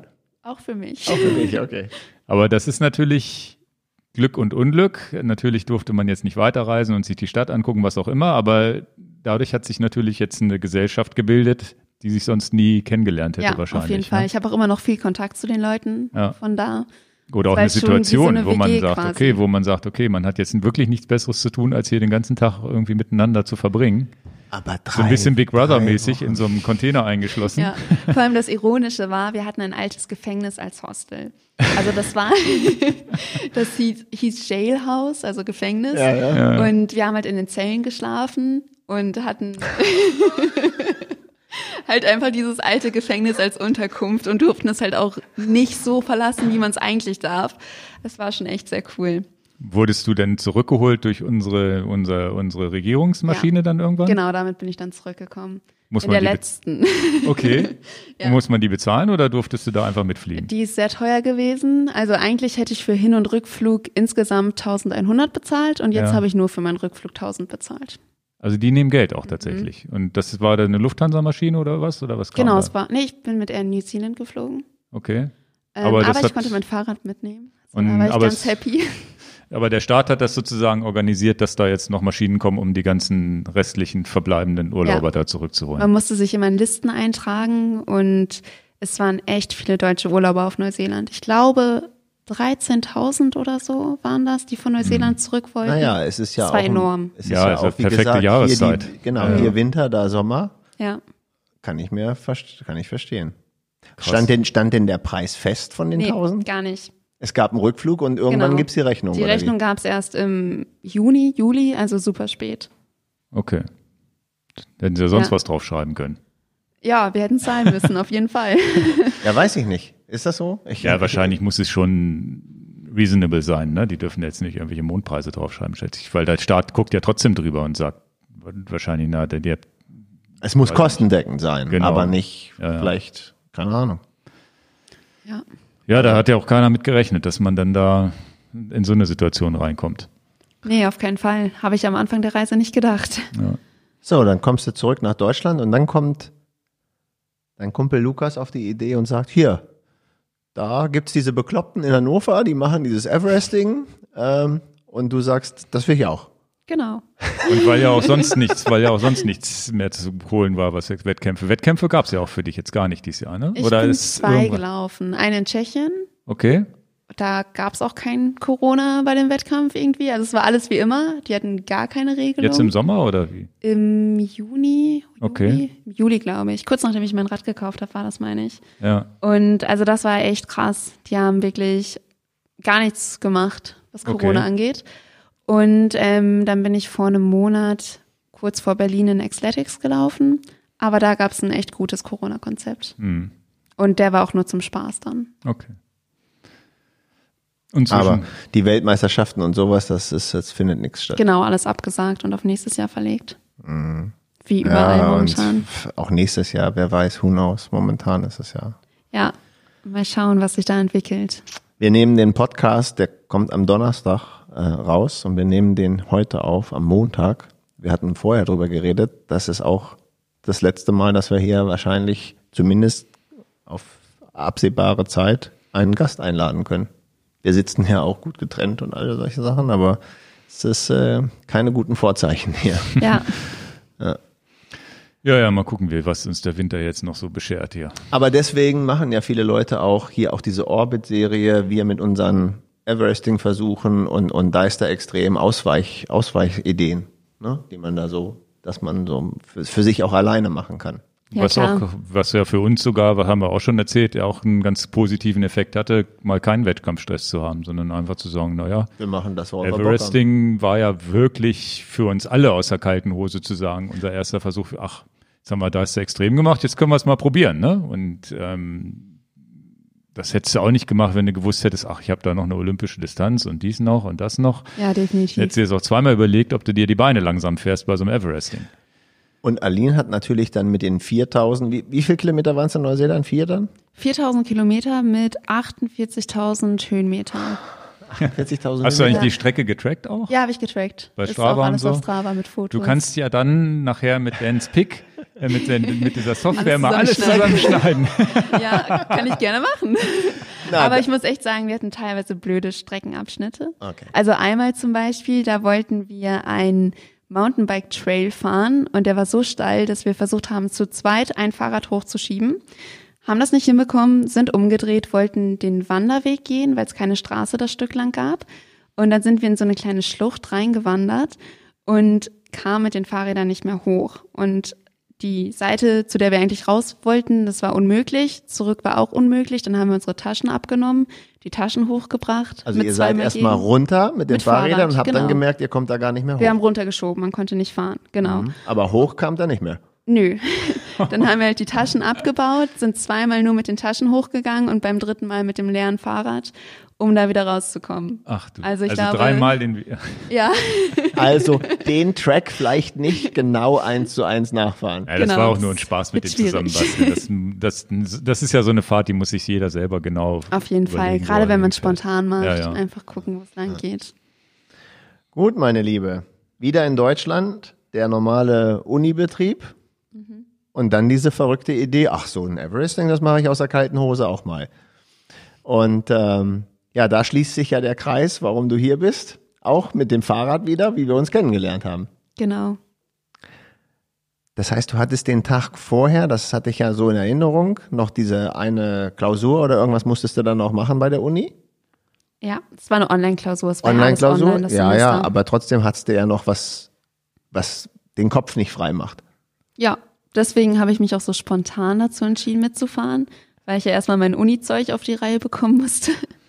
Und dann hast du dir am Abend vorher ein Fahrrad geliehen. Ja, von meinem Onkel. Was auch ein bisschen zu groß war. Ja, definitiv. Es war ein Mountainbike, der ist halt ein bisschen größer als ich, also auf jeden Fall nicht angepasst auf mich.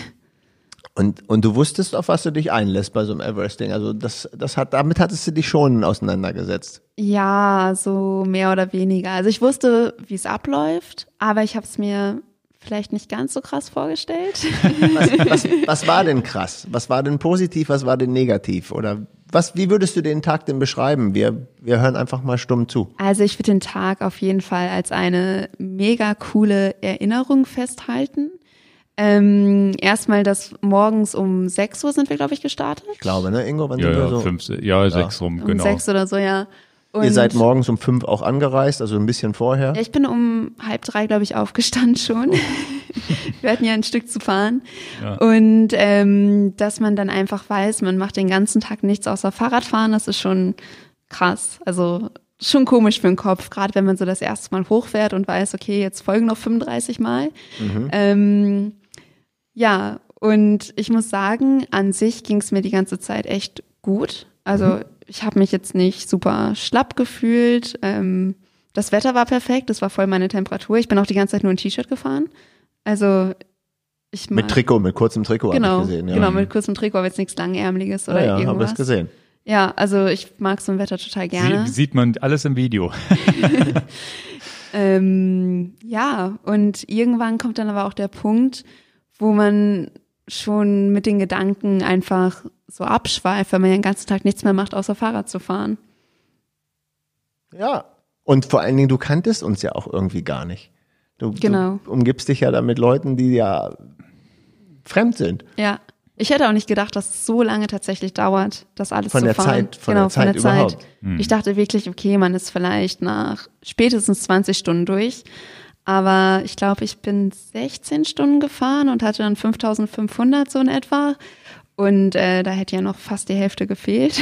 Wann, seid, wann hattet ihr denn aufgehört? Irgendwann im dunklen Abend schon ja, war um das, ne? zehn oder so, meine ich. Ich glaube, ja. wir haben zur gleichen Zeit aufgehört. Also ich, ja. ich ich glaube, du bist noch zweimal mehr gefahren. Irgendwie so. Ich habe ja völlig ich habe im ja. Video ja immer mal genau. Ich hab ja ungefähr im Zeitfenster von 20, 30 Minuten haben wir aufgehört mhm. zusammen okay. auch. Ich, also so ungefähr.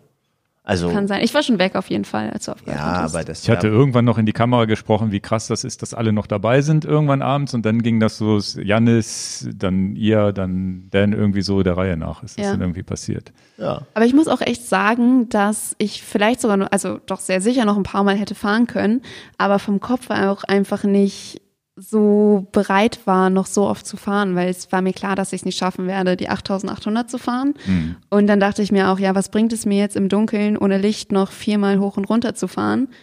Ob ich dann einen Zinn der 5500 oder 6500 habe, macht halt für mich auch keinen Unterschied. Und das war auch eine schlechte Vorbereitung. Ich hatte kein vernünftiges Licht. Mein Licht war so ein Lichtpunkt am Rad, aber es hat mir null vom Weg gezeigt. Mhm. Und ähm, das geht ja dann nicht. Ja, auf ja. jeden Fall. Ja, ja, und aber, aber ich wurde das zumindest sehr oft gefragt, ob ich denn nicht total niedergeschlagen bin oder traurig bin, dass ich das nicht geschafft habe. Und der Ingo war der Einzige, der es geschafft hat und so. Und ich kann für mich mit ganz großer Gewissheit sagen, es war trotzdem ein mega geiler Tag. Auf jeden Fall, es war hammer cool. Du hattest auch nicht das Gefühl, oh, jetzt habe ich das nicht geschafft oder so. Es war doch. Der, nee, gar nicht. Der, der ich habe mich voll darüber gefreut, so viel gefahren zu sein. Mhm. Ich würde auch sagen, mein Ziel war es gar nicht, das Everesting komplett zu fahren. Ich habe von Anfang an geguckt, also gesagt, dass ich einfach mal gucke, was geht, weil ich damit ja auch noch gar keine Erfahrung habe. Und ähm, fand es im Nachhinein dann super cool, erstmal so eine lange Zeit am Stück Fahrrad gefahren zu sein und auch einfach immer wieder die gleiche Strecke zu fahren. Und du warst ja tatsächlich auch erste Frau wieder. ja. Gleich beim ersten Mal. Mensch.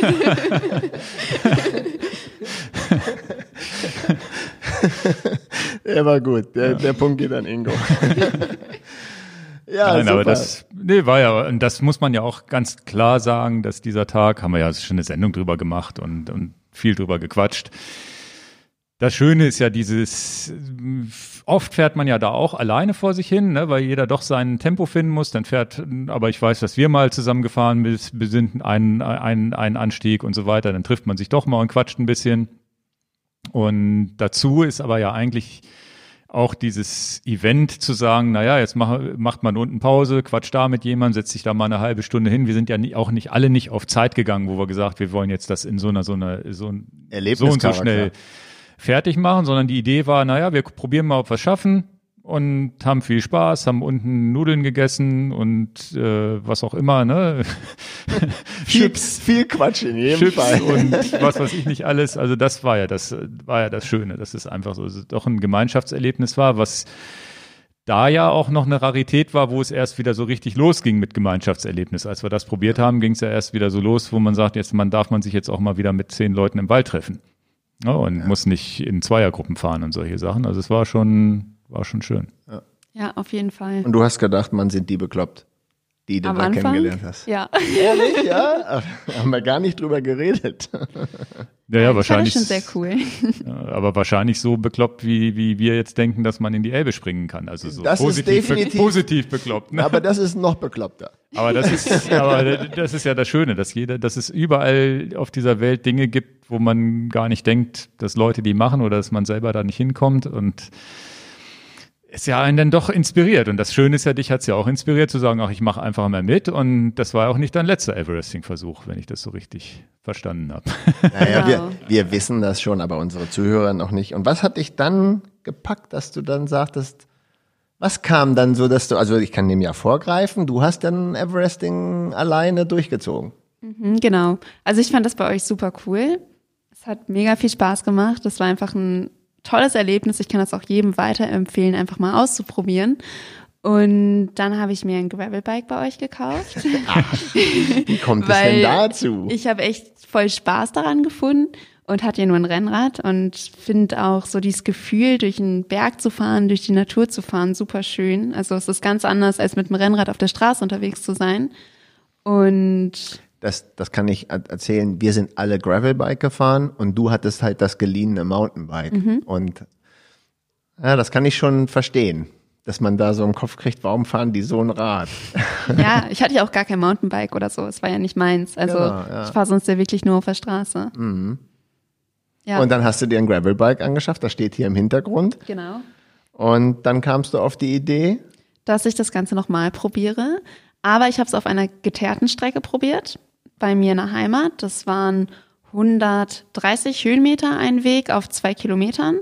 Das Ganze, oh, ich hatte auch echt eine schlechte Vorbereitung. Ich wusste nicht genau, wie viele Höhenmeter ich fahre. Ich dachte irgendwas so zwischen 125 und 130, aber es macht ja doch enorm viele Fahrten aus. Und naja, 70 mal locker dann. Oder wie viel hattest du ausgerechnet? Genau, also ausgerechnet hatte ich am Anfang, dass ich 75 fahren muss. Dann irgendwann habe ich nachgerechnet nochmal, dann waren es nur noch 68, die ich fahren muss. Dann war ich ganz verwirrt und wusste gar nicht mehr, wie viel ich fahren muss. Und dann habe ich auch bei der Fahrt selbst erst nochmal auf so einer topologischen topologischen Karte nach. Topografischen Karte. Topologisch, genau. Topologisch. Auf einer Topo topografischen Karte. Aber ist ja ein schöner Versprecher hier. Ja, ja. Das, Der Podcast ist fast live. Ja. genau, da habe ich nochmal nachgeguckt, wie viele Höhenmeter es tatsächlich sind und gesehen, dass ich hätte nur, boah, ich glaube 66, 67 Mal fahren müssen. Bin dann aber 71 Mal gefahren, einfach weil ich Angst Sicher hatte, dass ich mich verzählt habe, dass es doch nicht passt, was auch immer. Und ja, hatte dann aber 400 Höhenmeter zu viel zum Schluss auch. Zu viel gibt's nicht. Ja, Gibt nur ne? zu wenig. Genau, das dachte ich mir auch. Deswegen lieber ein paar Mal mehr.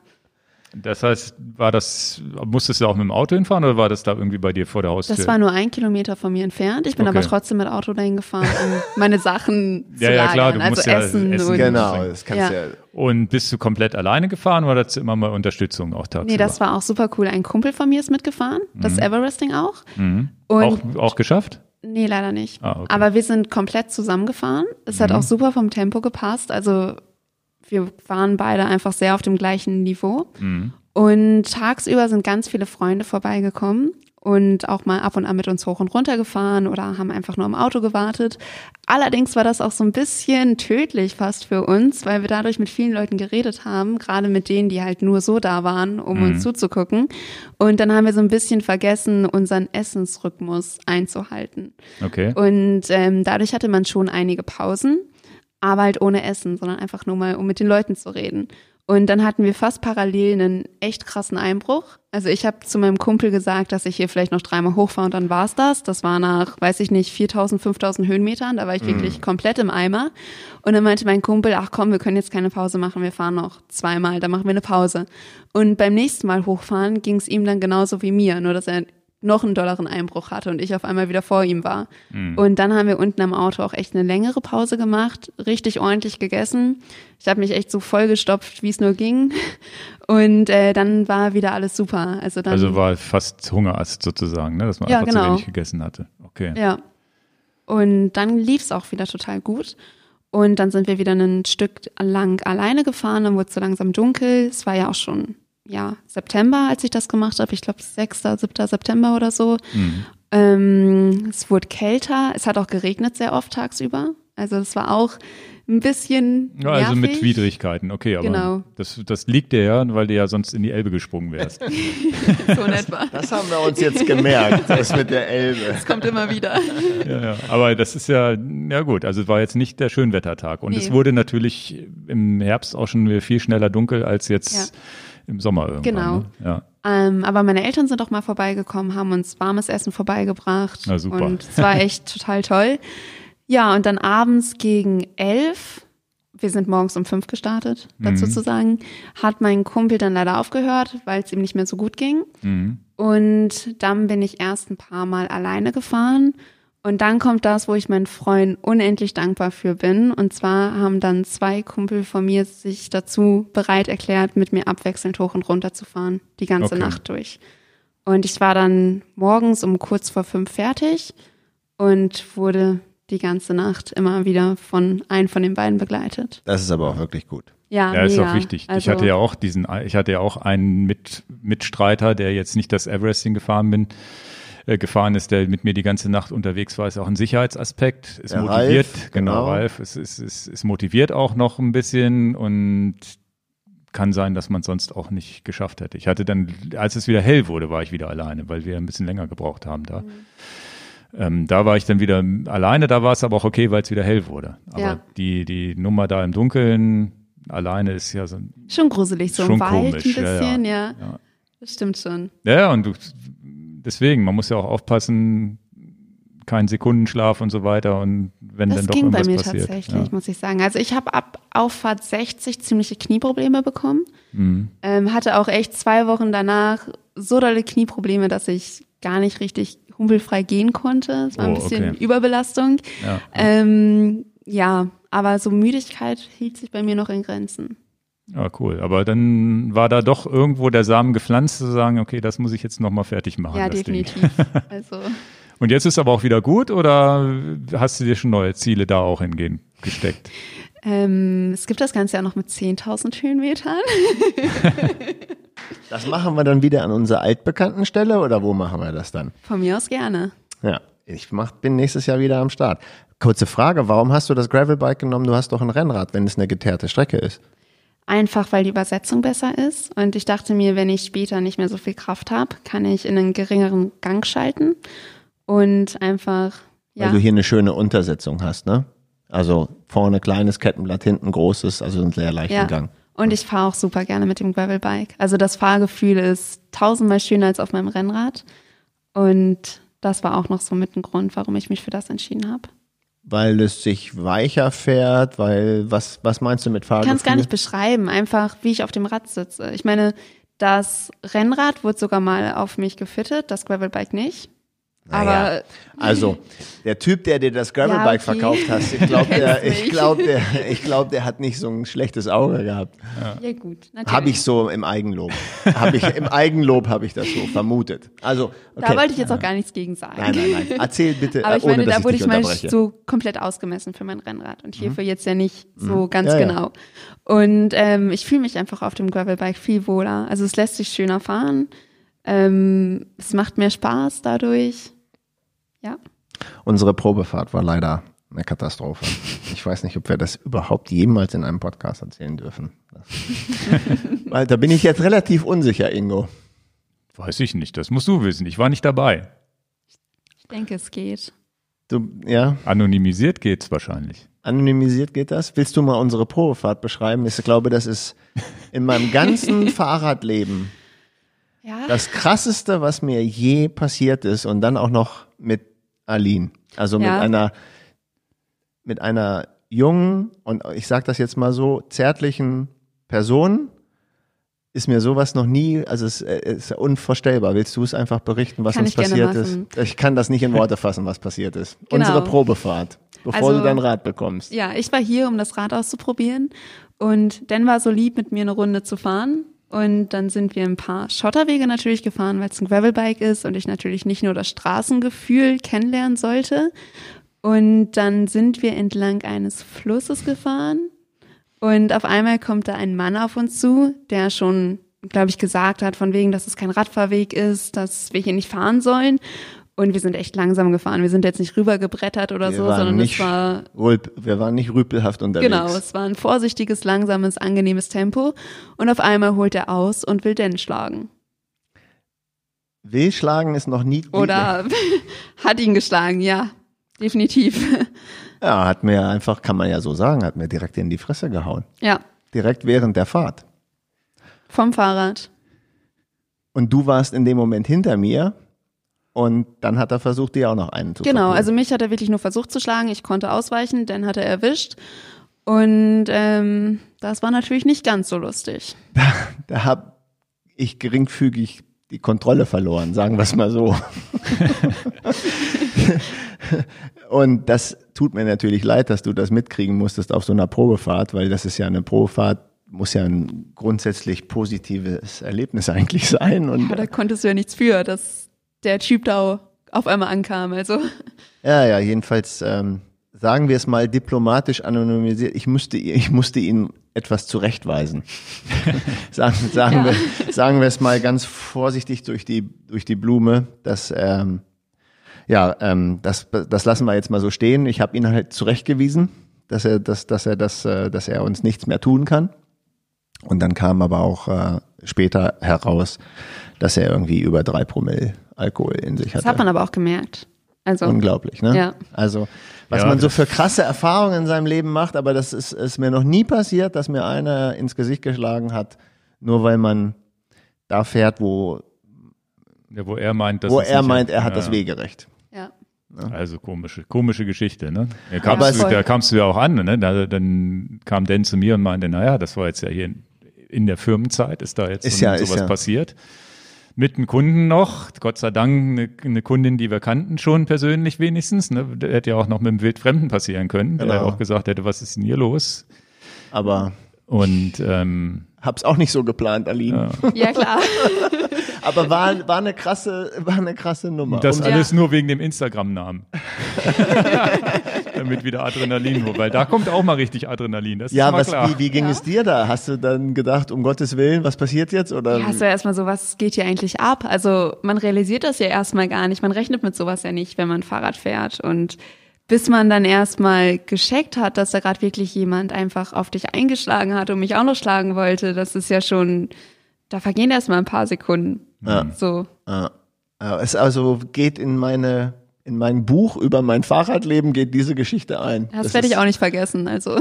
Krass. Umso schöner ist es jetzt, dass du das Fahrrad, was du zu dem Zeitpunkt ja nur ausprobiert hast, mhm. dann später erst gekauft hast, dass du so viel Spaß damit hast. Das und das ist ein Everesting schon mal hinter sich. Und es hat ein Everesting gemacht, das heißt, es ist nichts Negatives hängen geblieben an ja. dem Rad. Ja. Im Gegenteil. Da steckt jetzt ja. auch eine Erinnerung drin an dem Rad. Ja, total. Also das kann ich auch nicht mehr weggeben. mit zwei, übrigens mit zwei Getränkehaltern, das habe ich noch nie gesehen. Ja, also zwei, zwei Getränkehalter am, am Unterrohr. Unterrohr. In Rahmengröße Small. Und da sind vier Schrauben oder fünf Schraubenlöcher oder Das ist wie? der Lookrahmen, der hat das, ja. Mhm. Krass. Das heißt, oben eine kleine Flasche, unten, unten die Fitlock, die ist ja eh ein bisschen kleiner immer. Oben habe ich auch eine normale 750. Passt okay, da auch rein? Weil die seitlich da rein. Genau, so ein seitliches. Du hast du gedacht, den hinteren Flaschen, ah, der, der geht dann wahrscheinlich gar nicht. Ich hatte mehr. eine Tasche da dran. Okay. So eine Dreieckstasche noch. Genau. Ja. Deswegen. Hast du denn jetzt mit dem Rad noch was anderes gemacht, außer das? Äh, das habe ich jetzt gar nicht weiter verfolgt. Ich wusste nur, ich habe es jetzt wirklich nicht verfolgt dass du noch irgendein bisschen was à la Bikepacking auch irgendwas probieren wolltest. Genau, ich wollte eine kleine Tour anderthalb Wochen nach dem Everesting machen. Bin in die Schweiz gefahren, ins Juragebirge und habe mir eine echt mega schöne Tour daraus gesucht. Die war auch nur, ich glaube, 250 Kilometer lang, ging aber komplett durch die Berge und fast nur über Schotterwege. Nach dem Everesting ist das ja ein Klack. aber ich hatte ziemliche Knieprobleme. Okay. Also es war leider echt sehr schmerzhaft und am dritten Tag habe ich die Tour dann abgebrochen und bin um Bodensee gefahren und das war langweilig. das kann ich mir vorstellen. Am Bodensee gab es dann keine Höhenmeter. Ja, und es war alles geteert und. Auch okay. wenig abseits von Verkehr, genau, glaube ich. Genau, zu ne? viele Menschen, ja, zu viele ja, Häuser. Ja, Aber es war die Notlösung für das Gebiet, weil ich halt wirklich keine Höhenmeter mehr fahren konnte, wegen meinem hm. Knie leider. Okay. Und ähm, aber auch meine Tour nicht ganz abbrechen wollte. Ist das denn jetzt alles wieder heile? Ja, das ist alles wieder gut. Okay. Es war einfach überbelastet. Ja, ja, Überbelastung, klar. Das ist einfach. Ja, aber Schweiz mit Fahrrad ist unglaublich schön. Das also kann ich mir Tour vorstellen. Kann ich wirklich Da bin ich auch noch nie gefahren. Österreich, Italien habe ich ja alles schon hinter mir, auch die ganzen Pässe, viele Pässe zumindest, aber Schweiz ist auch was, was wenn man mir noch komplett Kom fehlt. Wenn man zum Koma See fährt, das ist, glaube ich, da, glaube ich, fährst du doch auch durch die Schweiz oder nicht, je nachdem von wo du aus startest. Müsste ich mir nochmal die Strecke angucken. Dann mit Andi Kessler sind wir einmal in der Schweiz naja. gegravelt. in, Basel. in Basel, direkt an der Grenze.